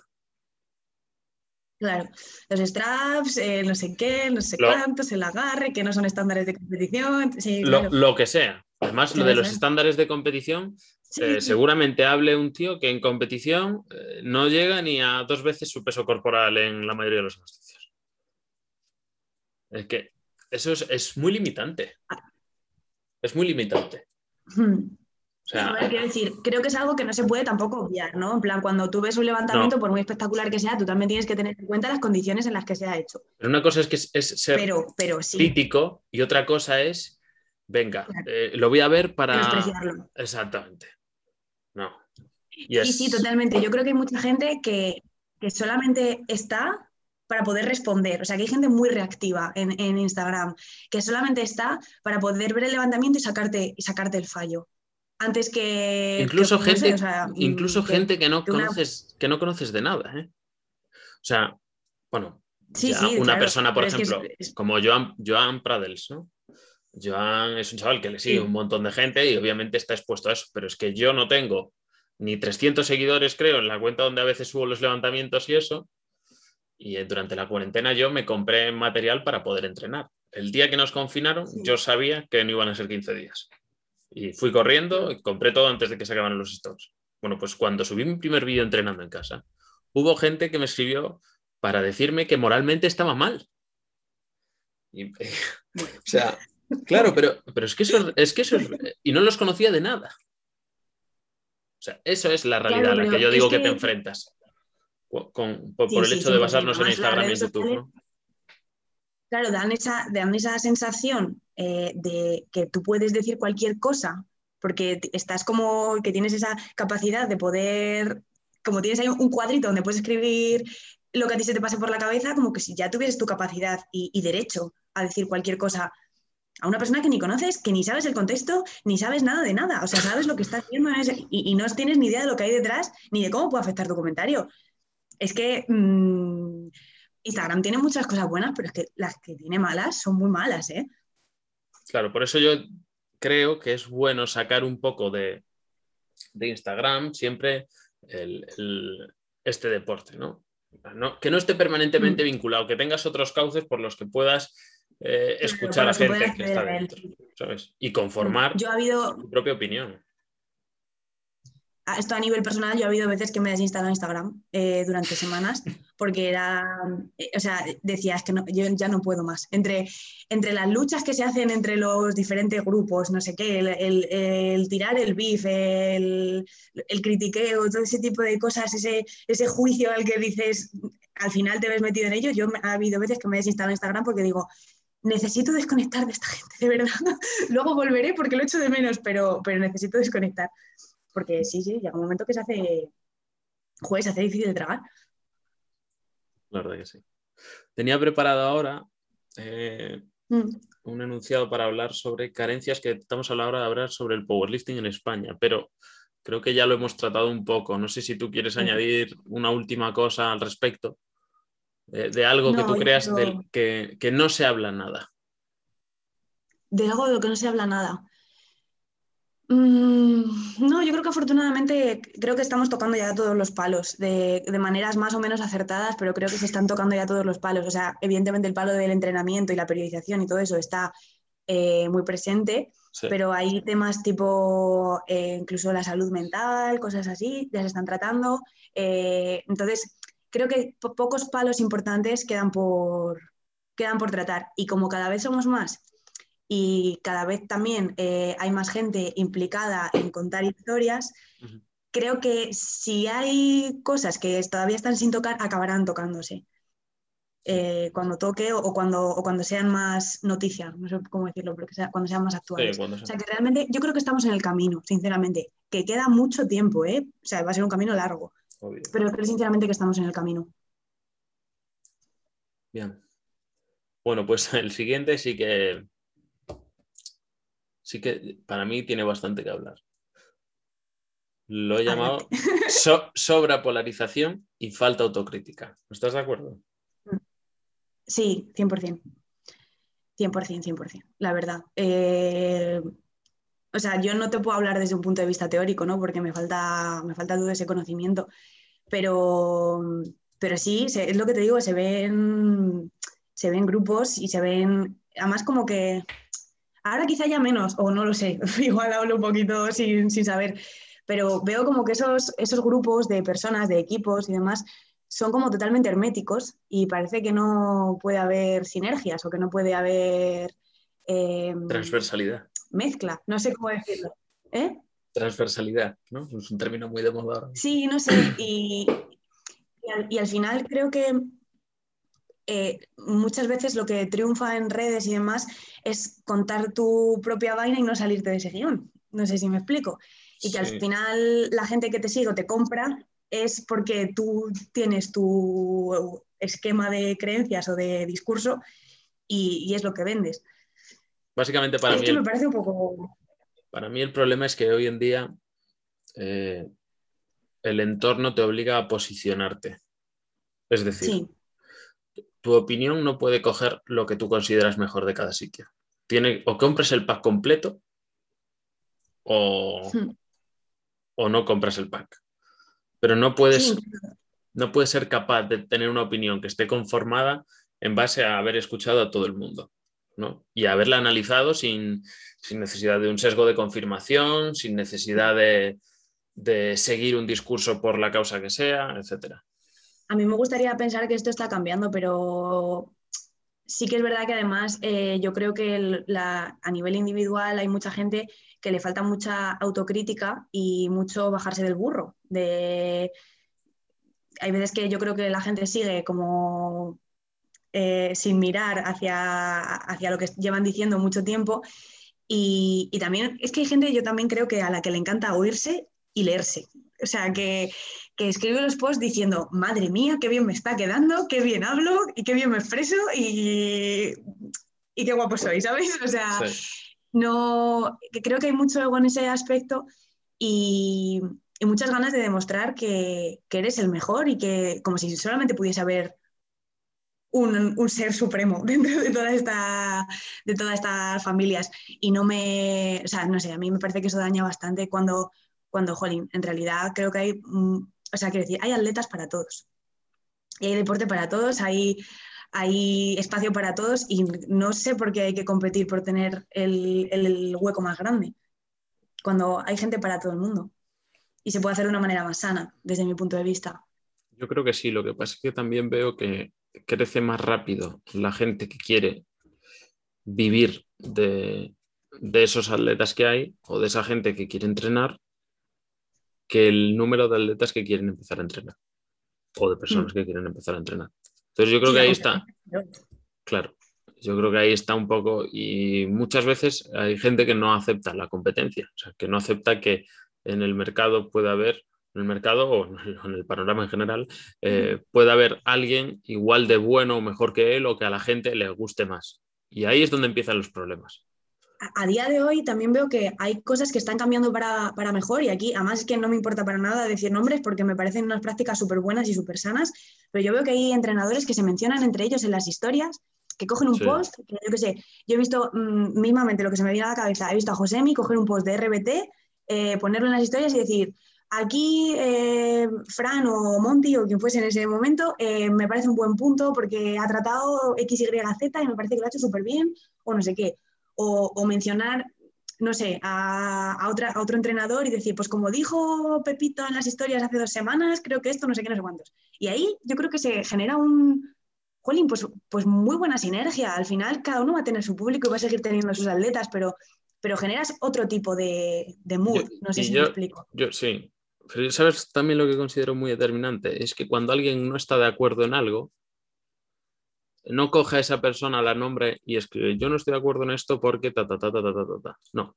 Hace una historia en la que no, no dice el nombre de la persona, como no quiero ofender, pero me parece una puta mierda. ¿eh? Y, ¿Sabes? Y eso al final es peor, es mucho más tóxico que coger a una persona y decirle, oye, mira, yo no estoy de acuerdo, convénceme. Claro, sí, o lo hablamos, o, mira, y lo mismo lo hablamos y no me convences. Y yo sigo pensando lo mismo y tú sigues pensando lo mismo, pero mira, pero sí, sí, pero es que se lleva muchísimo. Lo de. es, para, mí es, pura cobardía, ¿eh? O sea, pura cobardía. No sé, es como ser bastante pusilánime en ese sentido, ¿no? O sea, eh, no estoy de acuerdo y no puedo. Somos cuatro gatos. Todo el mundo va a saber de quién estás hablando. Claro, claro. pero bueno, pero es que esa es, esa es la táctica, ¿no? Al final, como todo el mundo va a saber de quién estoy hablando, no me hace falta poner el nombre y luego no me pueden acusar a mí de que he dicho no sé qué de fulanito es, no sé, a mí me parece... Cuando veo, cuando veo cosas así, que afortunadamente cada vez son menos, sí. joder, me parece que estamos en el patio del colegio, ¿eh? sinceramente. Sí, totalmente. Y, así no crecemos. Sí, totalmente. O sea, eh, creo que es de agradecer que cada vez eh, se esté profesionalizando más todo, tanto los entrenadores como si me apuras los clubs y demás los gimnasios que están apareciendo cada vez es como una cosa más profesional y menos de pachanguilla, de colegas. Y creo que eso ayuda mucho a darle seriedad porque tú como empresa o como empresario, tú no te quieres dar una mala visibilidad, una mala publi, solo a base de, trifulcas. Queda, queda fatal. O sea, por mucho que te dé visibilidad, da una imagen horrorosa. Entonces, bueno, yo creo que, va cambiando y que, y no solamente va cambiando, reduciendo esa, esa parte mala, sino que sinceramente yo sí que veo que cada vez hay mejor rollo y, y más ganas de aprender unos de otros que antes. Quizá hablo desde fuera, pero bueno. Sí, pues yo probablemente también lo percibo, poco a poco, poco a poco. Bueno, para cerrar eh, el bloque de powerlifting y comunicación, como ya hemos hablado de promover y hacer atractivo el deporte para hacerlo, para hacerlo crecer, hemos hablado sobre pues, las carencias comunicativas que vemos. Eh, por último, ¿cómo crees que podemos contribuir positivamente a, a la comunidad española del powerlifting, ¿no? Gente, pues, que como tú y como yo, lo único que hace al final es hablar y escuchar a personas. Yo creo que antes hemos dicho que, bueno, que al final eh, darle voz a, la gente que viene aquí, a la gente que está dentro, pues eh, sirve para que más allá de lo que es puramente la teoría, la gente oiga historias, oiga experiencias y, y le en el camino. sí, totalmente. No sé si tú crees otra cosa. Lo principal es escuchar, porque mm, en la comunidad, eh, por H o por B, eh, estamos muy acostumbrados a hablar nosotros, a emitir muchísimo contenido, a producir muchísimo contenido, a subir cosas. al final se genera muchísimo ruido. Y creo que hay poca, poco análisis y poca profundización en, pues en las historias, en, las problemáticas de cada, eh, pues de, cada persona o de cada organización y, nos ayudaría mucho más a entendernos entre nosotros, parar un momentito y, y, escuchar qué tenemos que decir. O sea, que yo creo que lo primero es eso, bajar un poco el ritmo y escucharnos. Y creo que iniciativas así como la tuya, como, pues, como la mía, que ya me sabe mal decirlo, y hay más podcasts por ahí, o sea, hay, hay más, más iniciativas por ahí, se me ocurre Strong Coffee de, de RV, La Voz de la Fuerza, de, de PB Studio, o sea, hay, quiero decir, que hay caminos y, y, creo que, como te he dicho, estamos, en, estamos ya encaminados y eso es muy bueno. Y luego, por otra parte, yo creo que hay muchas iniciativas que se pueden ir llevando a cabo, lo que pasa es que para esto se necesita tiempo, también un poco de respaldo económico, pero Creo que cosas como, por ejemplo, ir a coles, ir a institutos, hacer demostraciones, que me consta que, por ejemplo, en Alaurín lo hacen. Deporte base, ¿no? Sí, eso es.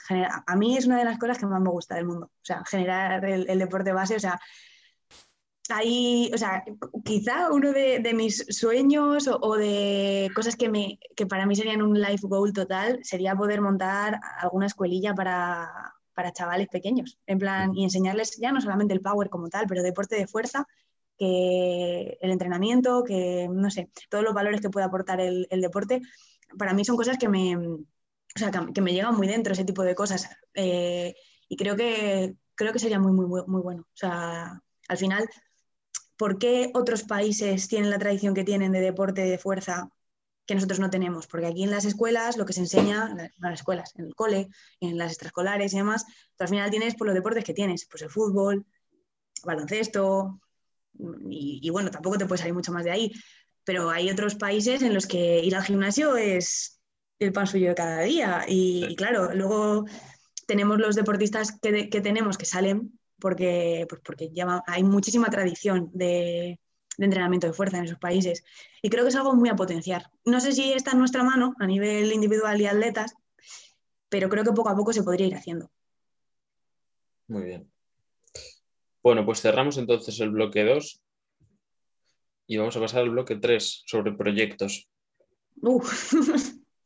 Sí, por aquí seguro que nos puedes contar. No vamos a hacer muchas preguntas, van a ser tres, a ver, sí, tres. Y, yo creo que nos vamos a poder extender. ¿eh? Jolín, ya ves. Venga, Laura, de todos los proyectos relacionados con el powerlifting en los que has participado o participas, ¿cuál es el que te ilusiona más? Vale, a ver, esto sin que vaya en detrimento de nada, porque todos, evidentemente, si yo me he metido en algo es porque realmente creía en ello y... Mójate, ¿eh? por favor. No... no, claro, yo me voy a mojar. sí, sí, yo ya... From to the river, o sea, de perdidos al río, totalmente. Mira, a mí, el, con sinceridad, ¿eh? Y con, hablando desde el corazón, el proyecto que más ilusión me ha hecho ha sido Mad Powerlifting, sin ninguna duda. Eh, mm, desde, o sea, por muchas cosas desde dónde salió, o sea, desde dónde surgió el hacerlo, con las personas con las que lo hice. Em, o sea, todo, todo para mí, e, ese compendio, eh, o sea, es sin, ninguna duda lo que más ilusión me ha hecho de mundo mundial. Y ah, por eso se me ha hecho a mí tan duro dejarlo, o sea, muy duro. Pero sí, porque, o sea, salió desde la pura necesidad de que en pandemia nos quedamos sin gimnasio y ya no era solo por entrenar, porque al final tú para entrenar pues te buscas las castañas y ya está. Y cuando todo volviese a la normalidad, hubiéramos tenido 8.000 opciones de seguir entrenando. Ha, habido más gimnasios de Power que han abierto, eh, podríamos habernos ido a un comercial, a un box de CrossFit, pero lo que nosotras teníamos seguro es que no queríamos perder a la familia que teníamos, porque, bueno, pues lo que te he dicho antes, el, Power eh, para mí y para nosotras, creo, creo, que no me confundo si hablo en plural, es, es algo de equipo eh, y era una familia lo que teníamos nosotros en, en Berserkers y o sea, nos partió el corazón o sea, de, llorar, literalmente, enterarnos de que tenían que cerrar porque la pandemia remató el gimnasio, o sea, fue durísimo y de esa necesidad eh, de, de, no querer perder la comunidad, eh, liarnos la manta a la cabeza y decir, venga, montamos algo nosotras, o sea, ese germen a mí me pareció precioso, el poder hacerlo con mis amigas, con, personas que han estado conmigo en momentos muy jodidos y, o sea, para mí fue como, es que mm, incluso cuando yo estaba dentro del proyecto y yo salía de mi casa a las 7 de la mañana y llegaba a las 11 de la noche a mi casa y no tenía tiempo ni para dormir ni para hacerme tappers y lloraba de puro agotamiento que tenía, me paraba a pensarlo y decía, eh, soy la persona más afortunada del mundo porque estoy haciendo lo que más me gusta con las personas que más quiero. Y, o sea, para mí, sin ninguna duda, eh, o sea, a pesar de toda la paliza, a pesar de todo el cansancio, del estrés, de, lo que costó también económicamente montarlo porque ha sido un esfuerzo grande, mm, o sea, sin ninguna duda ha sido el, proyecto que más ilusión eh, a mí me ha hecho. La verdad es que sí, ¿eh? tiene que ser eh, ilusionante el, abrir tu propio centro de entrenamiento, mm. me parece una pasada. O sea, y, el, y abrirlo y los primeros meses, pues bueno, hasta que te asientas y tal, pero luego ver cómo crece, cómo pues al final no toda la familia se pudo trasladar al nuevo centro de entrenamiento, pero creas otra nueva. Y, toda la gente que empieza a venir, pues empiezan a ser ya los fijos, por así decirlo, y, la gente con la que siempre estás. Eh, y, creas pues otra nueva comunidad. Y, o sea, me parece como proyecto precioso, la verdad. Eh, muy, muy, muy bonito. Muy bien. ¿Cuál es la mayor dificultad que has encontrado a la hora de llevar a cabo tus proyectos? ¿Puedes eh, centrarte en uno, en el que más te haya costado o hablarme en líneas generales de, todos? En realidad, eh, la limitación es la misma para todos, eh, es el tiempo, sin ninguna duda. Porque, sin ninguna duda. O sea, mira, además te puedo hacer como una línea temporal en la que se ve perfectamente. Por ejemplo, el canal de Voodoo Pussy lo pusimos en marcha, bueno, grabamos el vídeo de la Copa a finales de 2019 por, porque no pudimos realmente sentarnos a editar y a, plantearlo bien, no pudimos sacar el primer vídeo hasta febrero de 2020. Y justo vino la pandemia, vino el confinamiento y puedes ver que todos los la copa La Copa de noviembre del 19... la grabamos y hasta, febrero, no pudimos sentarnos. Y esto asumo yo aquí la responsabilidad porque la que iba a editarlo era yo y como siempre estoy hasta aquí de cosas, pues no pude. Em, bueno, el caso es que eh, se puede ver perfectamente en el canal de Voodoo Pussy que la, el, core del contenido pasó entre marzo y agosto, que fue cuando, cuando estábamos confinados. y yo literalmente tenía todo el tiempo del mundo, yo estaba, o sea, a ver, que no se me malinterprete, yo no quiero otro confinamiento, pero yo hubo cosas que disfruté muchísimo del confinamiento, porque por fin tenía tiempo para dedicar a lo que, a, lo que nunca podía dedicarle tiempo, que fue a Voodoo Pussy, fue eh, gestar todo el tema de Math Powerlifting, que, que una cosa es montarlo y tal, pero lo previo la organización previa es brutal. También pude sentarme y darle muchísima cambia, eh, caña y, experimentamos el, el, cambio más grande, yo creo, dentro de Rep by Rep. O sea, eh, fue el... Mm, yo es que veo una relación directa. Cuando más crecimiento hubo en los proyectos fue cuando pudimos tener tiempo de sentarnos y, que la vida no nos atropellase de, por medio, que es lo que a mí me pasa. esa es mi gran limitación. Y es por lo que yo tuve que dar un paso atrás en math porque a mí se me estaba ya, o sea, se juntaron unos cuantos factores, ¿no? Pero, pero lo principal fue que es que a mí me, me iba a dar un jari ya de, de lo que te digo, salir a las 7 de la mañana porque yo tengo mi trabajo de 8 horas, de 8 a 5 de la tarde, eh, vivo lejos del trabajo, tengo que coger el metro, no tengo coche, entonces salir a las 7 de la, de la, mañana de mi casa y luego ir, y ya no solamente es eh, entrenar y tal, porque al final eso, bueno, pues tal, pero luego era eh, pues hacer el turno en math, tener que cerrar, cerrar tarde, llegar a mi casa mm, cuando al principio, sobre todo, que iba, tenía que ir en transporte público otra vez, es que llegaba a las once y pico a mi casa.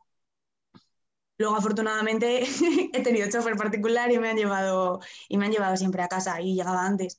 Pero igualmente era insostenible. Es que no dormía, no, ni rendía luego en mi trabajo y objetivamente yo tampoco podía estar en unas condiciones de poder aportar a Matt lo que yo, el, potencial que yo puedo desarrollar. Y, y, es, que no, es que no era justo ni para ellas ni para mí.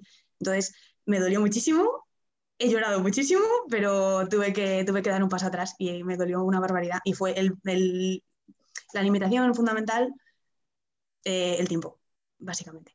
Bueno, yo creo que es muy importante. ¿Eso que me meta en 8.000 historias? ¿eh? No, que iba a decir que creo que es muy importante a la hora de meterte en un proyecto tener la determinación de para tomar decisiones pues tan difíciles como puede ser esa que dices, ¿no? Desvincularte de él o cambiarlo radicalmente.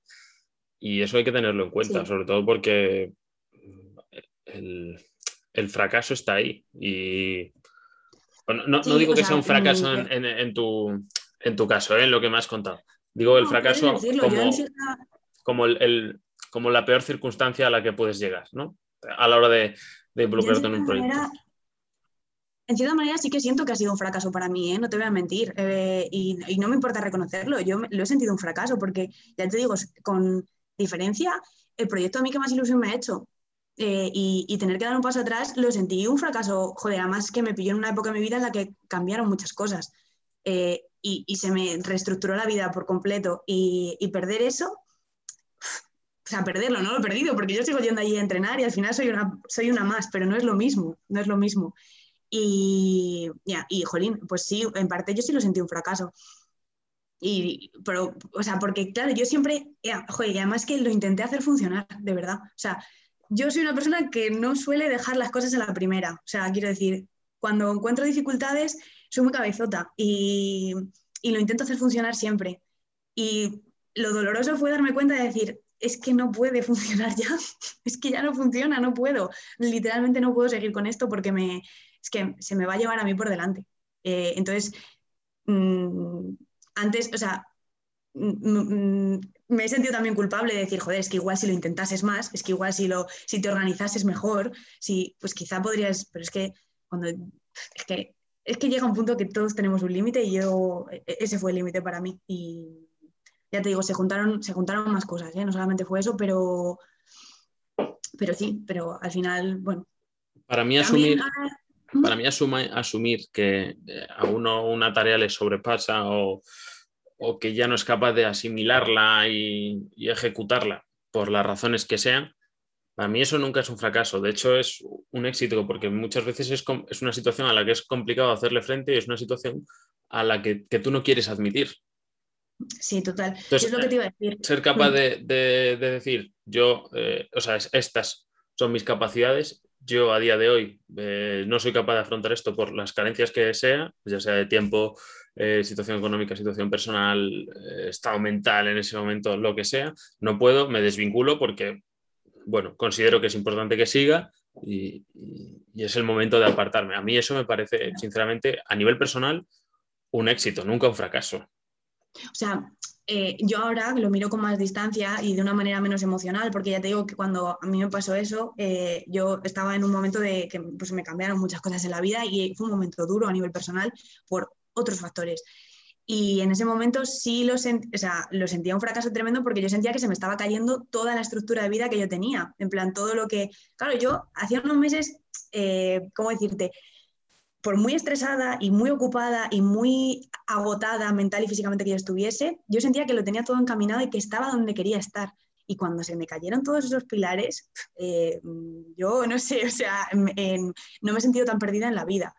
Eh, pero claro, y ahora ya con la distancia y la reflexión que te da el tiempo, veo que en realidad fui muy coherente, eh, fui, sensata y, y sobre todo que me prioricé a mí que eso a mí siempre me ha costado muchísimo porque me importa mucho eh, no defraudar y no dejar tirada a la gente.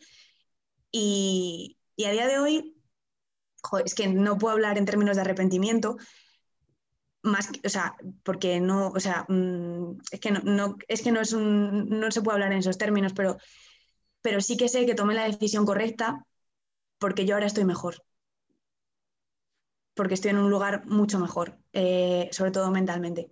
Y me ha afectado a, todos los, eh, a todas las cosas en mi vida, a nivel personal, a nivel laboral eh, y sobre todo de, tranquilidad y paz mental, que es algo que yo valoro muchísimo, que siempre me las he dado de yo a mí misma, de priorizar esa paz y esa salud mental. Y, y a la práctica no lo había llevado porque yo seguía metiéndome cosas en la mochila y ahora es cuando con el tiempo y la distancia eh, veo, que, veo que, fue una decisión coherente con lo que yo necesitaba y, estoy orgullosa, la verdad. Muy bien, muy bien. Bueno, ¿y tienes algo en desarrollo para un futuro cercano? Evolución de tu podcast, saltar al, saltar mm. al podcast en formato también vídeo, haciendo para que la entrevista se perciba como algo más personal, ¿no? Hacer las entrevistas eh, en vez de, pues como lo estamos haciendo ahora a través de videoconferencia, hacerlas in situ con la persona, etcétera. Pues mira, sí, eh, sí, que tengo, sí que tengo ideas pensadas, la verdad. Eh, a ver, yo ya te digo, soy muy consciente de mis limitaciones y en este caso, como el podcast era algo que, yo quería con toda mi alma y, y es como mi bebito, Em, yo no quería meterme esa presión que me he metido con otros proyectos de periodicidad, de continuidad. Entonces, eh, yo sé que lo voy a seguir, pero me lo estoy tomando con muchísima calma. O sea, yo no, no, puedo, no puedo comprometer un podcast semanal o algo así, que me encantaría, pero no puedo. Entonces, bueno, partiendo de esa base, a mí lo que me gustaría es hacerlo crecer a mi ritmo, porque esto al final lo hago de una manera un poco egoísta, a pesar de que sé que tiene un outcome para la comunidad, pero sé que esto lo hago porque a mí es algo que me hace también feliz y quiero conservarlo como algo así, no como una obligación, como algo que a mí me hace feliz y creo que cuando lo haces tú desde el amor y desde el, desde el, desde el cariño, eh, creo que sale un producto mucho mejor, eh, más que cuando lo haces por, pura obligación o por compromiso. Y, entonces, respondiendo a tu pregunta, que me enrollo como las persianas, em, sí, mi, mi intención es hacerlo crecer al ritmo que pueda eh, me encantaría, o sea, mi próxima inversión va a ser eh, otro micro para poder hacer entrevistas de manera presencial, porque creo que se gana muchísimo más. Eh, o sea, si se pueden hacer en Madrid, ¿no? porque, claro, estamos repartidos por toda, además, además cambia totalmente, ¿eh? Cambia totalmente, digo. Yo, yo, es algo que he mirado mucho y que espero también poder hacer, empezar a hacer en verano con gente que invitaré aquí a veranear, si quieren venir. Y, y eh, hombre, cambia mucho porque grabas, grabas los canales de audio, se, escucha, se edita de otra forma. Me, a mí me mola la mucho. la propia entrevista es diferente. Obviamente, es diferente. O sea, la, calidez de tener a la persona delante, la, poder mirarle a los ojos directamente, ¿no? Es, totalmente diferente. Y eso es algo que a mí sí me gustaría hacer y es algo, no sé decirte fecha, pero sí es algo que tengo muy en la cabeza, desde luego, porque me parece que se gana muchísimo. Y luego, a mí el formato vídeo siempre me ha gustado también mucho. De hecho, yo en YouTube siempre he estado haciendo cosillas, eh, tengo mi propio canal personal y en, joder, yo cuando hice los vídeos de Voodoo Pussy lo disfruté muchísimo, en plan, grabar mi preparación, grabar mis reflexiones y demás, lo disfruté muchísimo. Eh, no quiero empezar a hacer eso otra vez porque no tengo tiempo, o sea, no tengo tiempo ni para un proyecto, no me quiero meter en otro, pero sí que me, si en algún momento consigo de alguna manera mm, liberarme de tiempo, eh, sí que me gustaría dar un pequeño salto al vídeo, no solamente en cuanto a esto, sino pues a seguir un poco la, línea esa que seguíamos con Voodoo y demostrar cómo es, pues yo que sé, como el canal de Beto, para que, me hagas, para que te hagas una idea. Eh, y para que la gente también quizá lo pueda... Eh, no porque yo vaya a tener la misma proyección que tiene él ni nada así, pero a mí me falta mucho ese contenido, ¿sabes? De ver a otras a otras chicas, ver cómo hacen sus preparaciones, cómo comen, qué comen, que yo que sé, cómo es su día, ese tipo de cosas. A mí me, encanta ese contenido. Y oye, pues si no lo hay en España, pues habrá que crearlo. Yo la verdad que... Desde aquí hago un llamamiento a cualquier otra chavala que quiera hacerlo, por si se anima, que yo encantada. Yo la verdad que, bueno, lo, comento ahora porque, bueno, viene a, viene a cuento, al fin y al cabo. Eh, yo lo que tenía pensado, una vez pase al formato ese que quiero hacer, de entrevista, pues eso, eh, face to face, eh, era dar el salto al vídeo, ¿no? Por así decirlo, saltar al vídeo.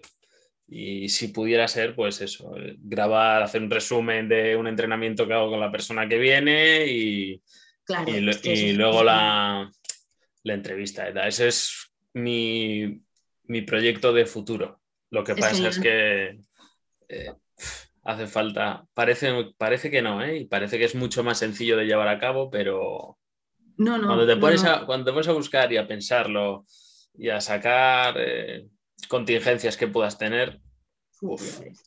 Además, yo tengo la sensación de que antes, hace, yo qué sé, cinco años, seis años, tú montabas tu videito, le, le ponías ahí unos cuantos rotulillos y arreglado. Y, ahora, y arreglado. Y, y, jolín, y no te digo que te vayas a hacer ultra famoso y vayas a tener un millón de suscriptores, pero te podías hacer tu hueco y podías tener tu comunidad. Pero es que ahora, viendo las barbaridades de ediciones que hace la gente, bueno, Eh, ya, no, ya no la gente, es que la gente paga porque le editen los vídeos. Claro, claro.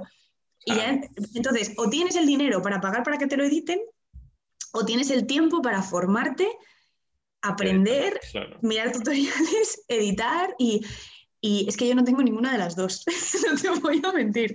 Entonces, eh, joder, pues a ver, no, yo sí Luego, lo hago. sí luego doy- depende también de lo que valores tu tiempo, ¿eh, Laura? Que a lo mejor llega un momento en el que te pones a ver todo lo que hay que hacer y dices, bueno, pues quizás ya, no me- Sí, ya, sí. ya la editora no me parece tan cara.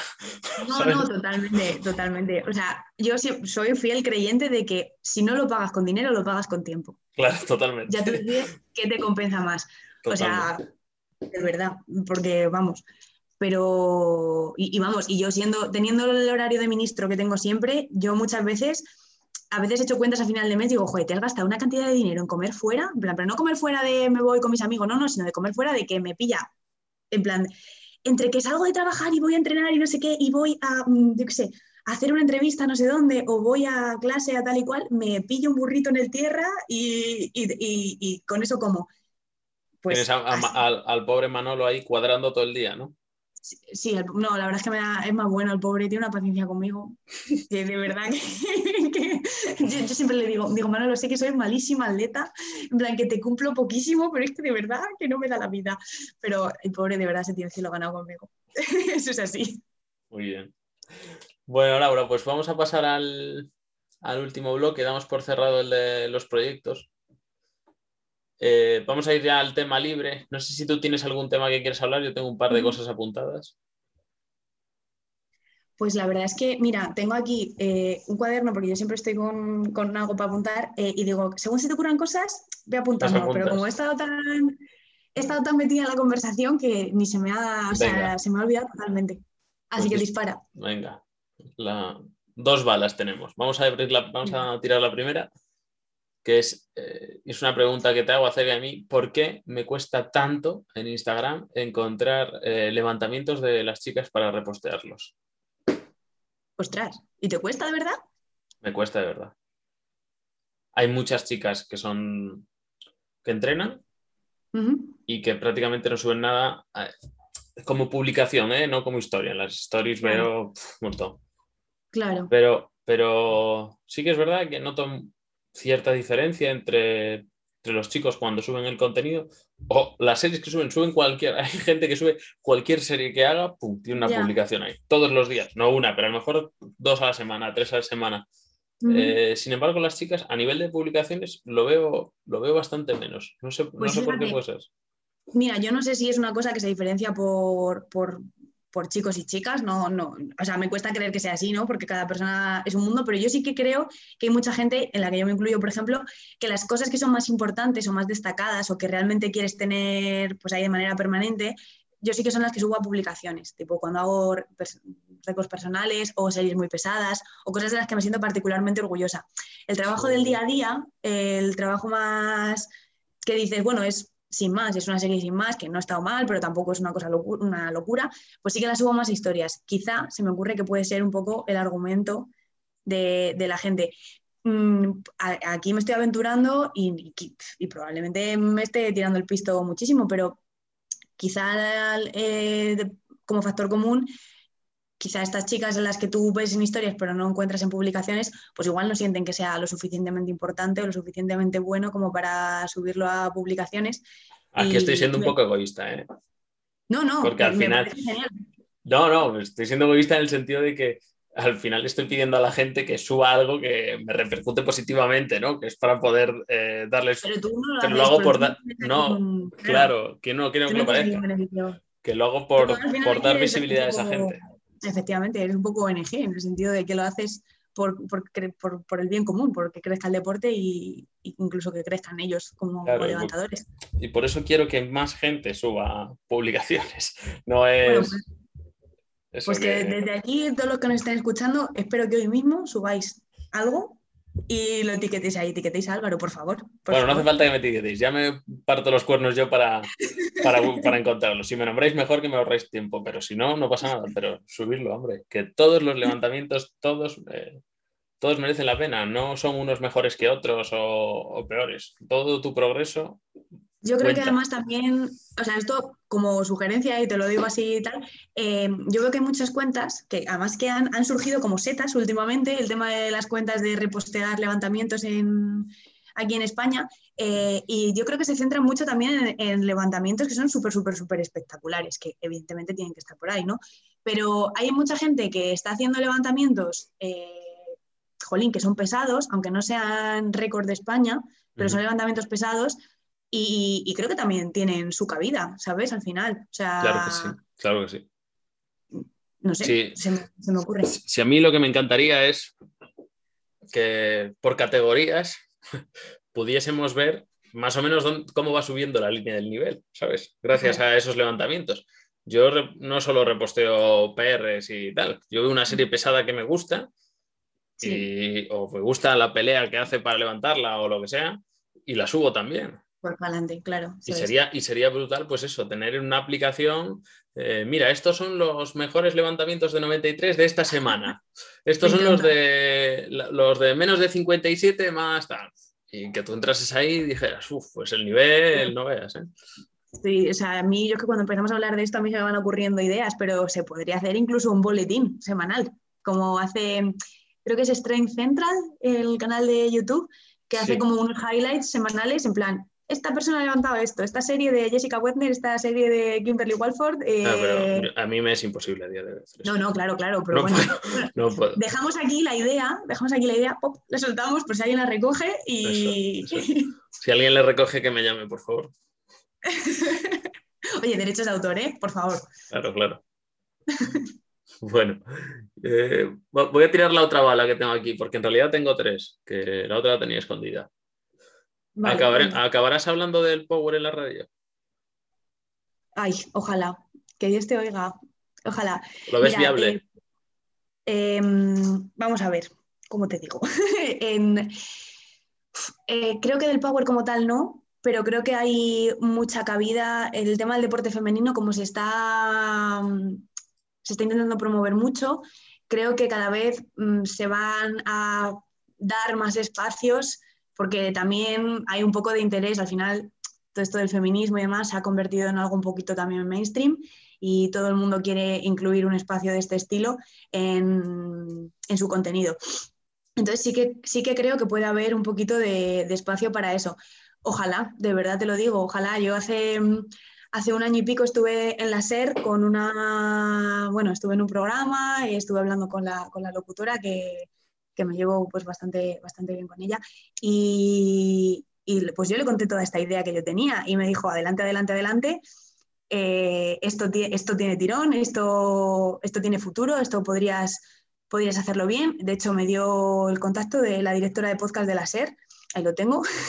no, todavía no me he atrevido yo a hacer nada, pero creo que puede ser, no digo que lo tenga que hacer yo, ¿eh? o sea, ojalá, porque me haría muy feliz, pero creo que sí que, sí que hay un espacio y que sí que puede haber un, sí, pues un espacio, un, un hueco para, Es que además al, este po- al- al power es un deporte al que le pega la radio, ¿sabes?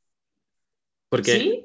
Mira, nunca lo había Sí. pensado. ¿No, ¿Nunca lo habías pensado? Pues mira, es muy sencillo de, de imaginarlo.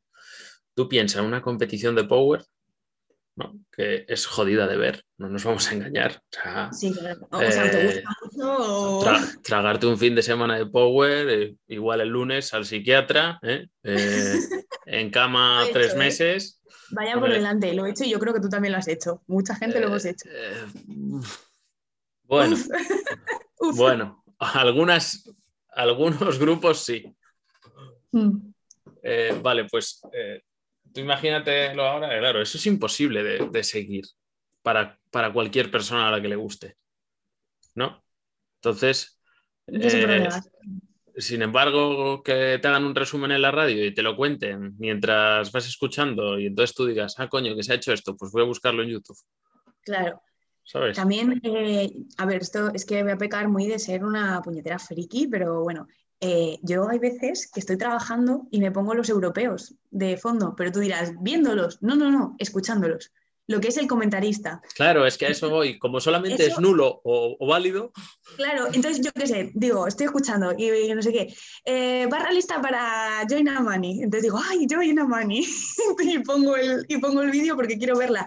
Pero luego sale pues una chica de Lituania, otra chica de Ucrania, que no tengo ni idea de quiénes son, que igual no me interesan o que igual no sé y las tengo ahí de fondo simplemente. Y cuando sale, pues quien sea, pongo el vídeo, ¿no? Em, y creo que, mira, esto, o sea, me voy a ir un poco para atrás, pero creo que esto también es muy buena idea y creo que tiene muchísima cabida, que es el tema de, las, de, los, de comentar las competiciones. Creo eso, que eso ahí no te adelantes porque a lo mejor hay alguna sorpresa la semana que viene. me encanta, me encanta, me parece genial, de verdad. O sea, hay gente que ya lo está haciendo, de hecho creo que uno de los eh, puntos fuertes que hubo en el absoluto de Tarragona fue que Edu montase el stand y eh, estuviese comentando. Y no solamente que comentase él, sino que fuese invitando a la gente eh, a, que hablase un poco de la experiencia, de la competición, de cómo les había salido, de incluso que comentasen lo que estaba pasando en Tarima. me parece espectacular y creo que, que hay que seguir por esa línea. La verdad es que sí. Bueno, voy con la última bala, que es ¿Crees que en el powerlifting español eh, tenemos complejo hacia afuera? Vamos como, ¿cómo decirlo? Como los que menos tiempo llevan, ¿no? Como que hay poco nivel, como que no se sabe de esto. Pues fíjate, mira, yo creo que en parte sí, pero en parte también creo que nos está saliendo un orgullo patrio tremendo ahora mismo, porque como tenemos eh, ahora mismo tantos exponentes eh, y tanta gente que cuando haya internacionales lo van a reventar. Creo que nos está saliendo mucho el que no había nivel, pues toma, toma dos tazas de nivel. O sea, pero sí, yo sí que lo he vivido porque eh, cuando yo estuve en Rumanía, por ejemplo, cuando yo hablé con el chico este, con Teodor Dima, que es, ya te digo, es medallista en 83 de sentadilla, y, es un tío bastante top, eh, lleva entrenando muchos años y demás, y yo hablé con él y yo le pregunté, oye, ¿en Rumanía el, el Power se conoce y tal? Y no, o sea, está muchísimo peor incluso que en España. Y yo le dije que no, que en España igual, esto en 2018, ¿eh? le dije que en España pues tampoco era un deporte que estaba creciendo, pero que tampoco tal. Y me acuerdo eh, que estas navidades estuve hablando con él porque sigo manteniendo contacto con él, eh, me escribió y, y, me empezó a mandar publicaciones de King of the Leads eh, me mandó a Mira, me mandó a Beto, me mandó un montón de gente y me dijo, ¿tú por qué me dijiste que el powerlifting en España era un deporte que no tenía... Y yo le, dije con sinceridad, le dije, yo no sé qué ha pasado en el último año, pero ha habido un boom y, yo creo que eso... Em, pues que nos hace, o sea, a mí la primera, ¿eh? me hace decir, joder, qué potencial tenemos, qué, qué, buenos deportistas somos en España en general, qué, qué calidad tenemos. Y, yo creo que ya no hay tanto complejo en ese sentido. yo, si queda algo, que se lo quite la gente rápido. ¿eh? Totalmente, totalmente. O sea, creo que en el próximo internacional en el que estemos presentes, es que hasta los comentaristas lo decían. En plan, madre mía, el equipo español este año, ¿qué está pasando? Madre mía, el equipo español. En el Junior, ¿no? Sí, creo que fue en el Junior. junior, sí, Los Junior, eh, la verdad es que tenemos un equipo Junior que, es eh, espectacular. Quizá los Open, a ver, es que al final es normal, ¿no? Quien, más... Tiempo lleva. Claro, eso es. Y no, aparte que, es un, que tenemos un público muy joven. Entonces, cuando estos Juniors lleguen a ser Open, claro. agárrense que vienen curvas. O sea, creo que tenemos un futuro espectacular, sinceramente, en el deporte. Muy bien. Bueno, Laura, pues hasta aquí la entrevista. Si no quieres añadir nada más, si quieres promocionar tu podcast, eh, que no sé si, hemos, no sé si hemos dicho el nombre. No, porque no te sepa mal. Un poco en bajito, pero me gustaría promocionar otras cosas después. Em, mi podcast se llama Fuerza Femenino Singular, lo podéis encontrar así en Spotify. Y yo ya no quiero hablar más de esto porque al final me, me sabe fatal. Pero sí me gustaría pues hablar eh, de mis otros dos grandes proyectos, pero ya no porque sean míos, bueno, ya de hecho uno de ellos ya no es mío, pero que, que sí que me gustaría que la gente los conociese, que se echase un, un vistacillo por, por, las redes sociales para que conozcan sobre todo el trabajo de, de mis compañeros. El primero es Rep by Rep Coaching, eh, donde llevamos atletas. El entrenador es Jaime, el nutricionista es Manolo. Creo que hacen un equipo tremendo y que son grandísimos profesionales. Y yo no voy a vender más de lo que quiero decir, de lo que ellos ya trabajan. Creo que merece la pena echar un vistazo. Y el otro, que aunque ya no sea un proyecto mío, eh, voy a darle bombo hasta la muerte, que es más powerlifting. Estáis todos súper invitados a entrenar, eh, con un muy, buen ambiente, con buen material y, eso, y sobre todo la gente, que es lo que, es lo, creo que es nuestro principal activo eh, en el Power en general y en más Powerlifting en particular. Así que ya está. me sabe muy mal hacer estas cosas, se me da fatal. ¿por qué? Bueno, siempre lo hago y nunca lo digo, hoy lo voy a decir las, todas las redes de todo lo que ha hablado Laura y sus redes quedan en la descripción. Las pongo siempre y las podéis encontrar en todos los, en todos los podcasts. Hoy lo digo para que eh, para ver si la gente empieza a entrar y a consumir un poco más de ellas. Bueno, Laura, pues eh, nada, ha sido un placer tenerte aquí. Espero que hayas disfrutado, lo hayas pasado bien estas dos horas. Mucho, mucho, la verdad. ¿Cuánto llevamos? Es que ni lo he mirado. Eh, pues no lo sé exactamente, pero yo creo, diría que una hora cuarenta y cinco o así. Ole, ole. bueno, pues nada, Laura, que, que pases un buen día y lo dicho, muchas gracias por venir. Nada, muchísimas gracias a ti. Venga, un saludo, Laura.